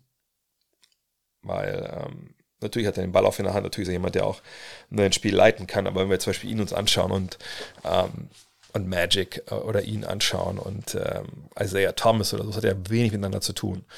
Ähm, von daher, vielleicht brauchst du eine andere Definition irgendwann mal. Aber dass er da schon mit dabei ist, ist ja vollkommen klar. Also ich wüsste nicht, wer bei klarem Verstand sagt, nee, Steph Curry ist für mich nicht einer der Top 5, Top 10 größten Point Guards aller Zeiten. Ähm, LeBron bringt ein fünfter Ring ihnen so viel weiter? Äh, weiß ich jetzt ehrlich gesagt nicht. Auch weil ich mir, wie gesagt, die Diskussion noch nie wirklich äh, selber so hingelegt habe. Ähm, Im Zweifel werden die MJ-Sympathisanten sagen, ich habe es in meinen Taschenrechner eingegeben, ich glaube, 6 ist immer noch größer als 5. Von daher komm mal wieder, wenn du sechs gewonnen hast. Und wenn er sechs gewinnt, dann sagen sie, na gut, das war jetzt aber sechs. Und wie oft hast du verloren? Ich gucke noch mal kurz in meinem Buch nach, wie oft MJ, MJ hat gar nicht verloren in den Finals. Ne, von daher, also sagt, wenn man da Totschlagargumente finden will, findet man die. Ähm, aber es ist für beide, ehrlich gesagt, nicht wirklich wichtig, wenn wir, wenn wir aber wenn man es darum geht, wen bringt es mehr, wahrscheinlich bringt es LeBron mehr, einfach um dann ne, diesen Titel noch, noch drauf zu packen auf diesen großen Haufen. Ähm, und der Berg, den er erklimmen muss, ist für ihn auch steiler als der für Curry, sagt, um vielleicht sogar um den besten Point aller Zeiten geht. Thomas Adler. Hättest du lieber Paul Gasol oder Kevin Love als zweite Option in deinem Team? Also ich frage nicht dich, sondern du hast mich gefragt. Ne? Ähm, ja, schnell beantwortet Paul Gasol auf jeden Fall. Äh, Kevin Love defensiv viel schwächer als Gasol. Gasol einer, der natürlich nicht der große Dreierschütze war zu Beginn seiner Karriere, aber ein wahnsinnig filigraner Techniker, äh, wie gesagt, im Low Post gearbeitet, in Mitteldistanz gearbeitet und eben auch verteidigt äh, auf höherem Niveau. Von daher ganz klar Pau Gasol und es gibt ja auch einen Grund, warum der Meister geworden ist und, Kevin Love ähm, oder Meister geworden ist als zweite Option und Kevin Love vielleicht dann ein bisschen als dritte. Ja, ich sehe gerade, wir haben gar keine Fragen zum Thema Sonstiges. Von daher äh, fällt mir noch was ein. Ja, vielleicht zwei Sachen. Zum einen, sagt, wenn ihr Bock habt, noch das The Dark Issue euch zu bestellen, es waren gestern noch 159 da. Ich mache da nicht so viel Werbung für, aber die sind jetzt wirklich weit weg. Also wenn ihr irgendwie denkt, oh fuck, habe ich vergessen oder oh Gott, jetzt muss ich wirklich ran, jetzt letzte Chance. Weil ich glaube, denke mal, nächste Woche, Wochenende sind die spätestens alle weg, wenn ich sehe, was so pro Tag hier rausverkauft wird. Ähm, und der andere Hinweis wäre noch, dass ihr, wenn ihr Bock habt, einfach bei YouTube oder bei, bei Twitch äh, meinen Kanal abonnieren könnte, das wäre toll. Also bei Twitch nicht abonnieren, sondern einfach nur folgen, weil da mache ich jetzt ja auch zum Beispiel morgen Abend wieder, ne, heute Abend, heute Samstag, ne, den Watch-Along zum Spiel der Knicks gegen die Heat, glaube ich. Und morgen kommentiere ich ja äh, morgen Abend. Da könnt ihr natürlich auch gerne dazu kommen. Morgen dann bei Celtics gegen die 76ers ab 21.30 Uhr. Da würde ich mich freuen. Ja, und das war's dann schon für diese Woche. Vielen Dank, dass ihr alle dabei wart. Und dann bis bald. Ciao. Look at this.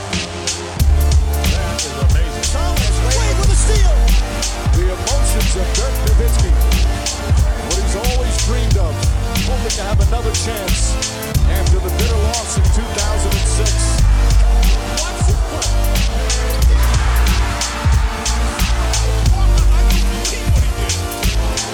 That is amazing.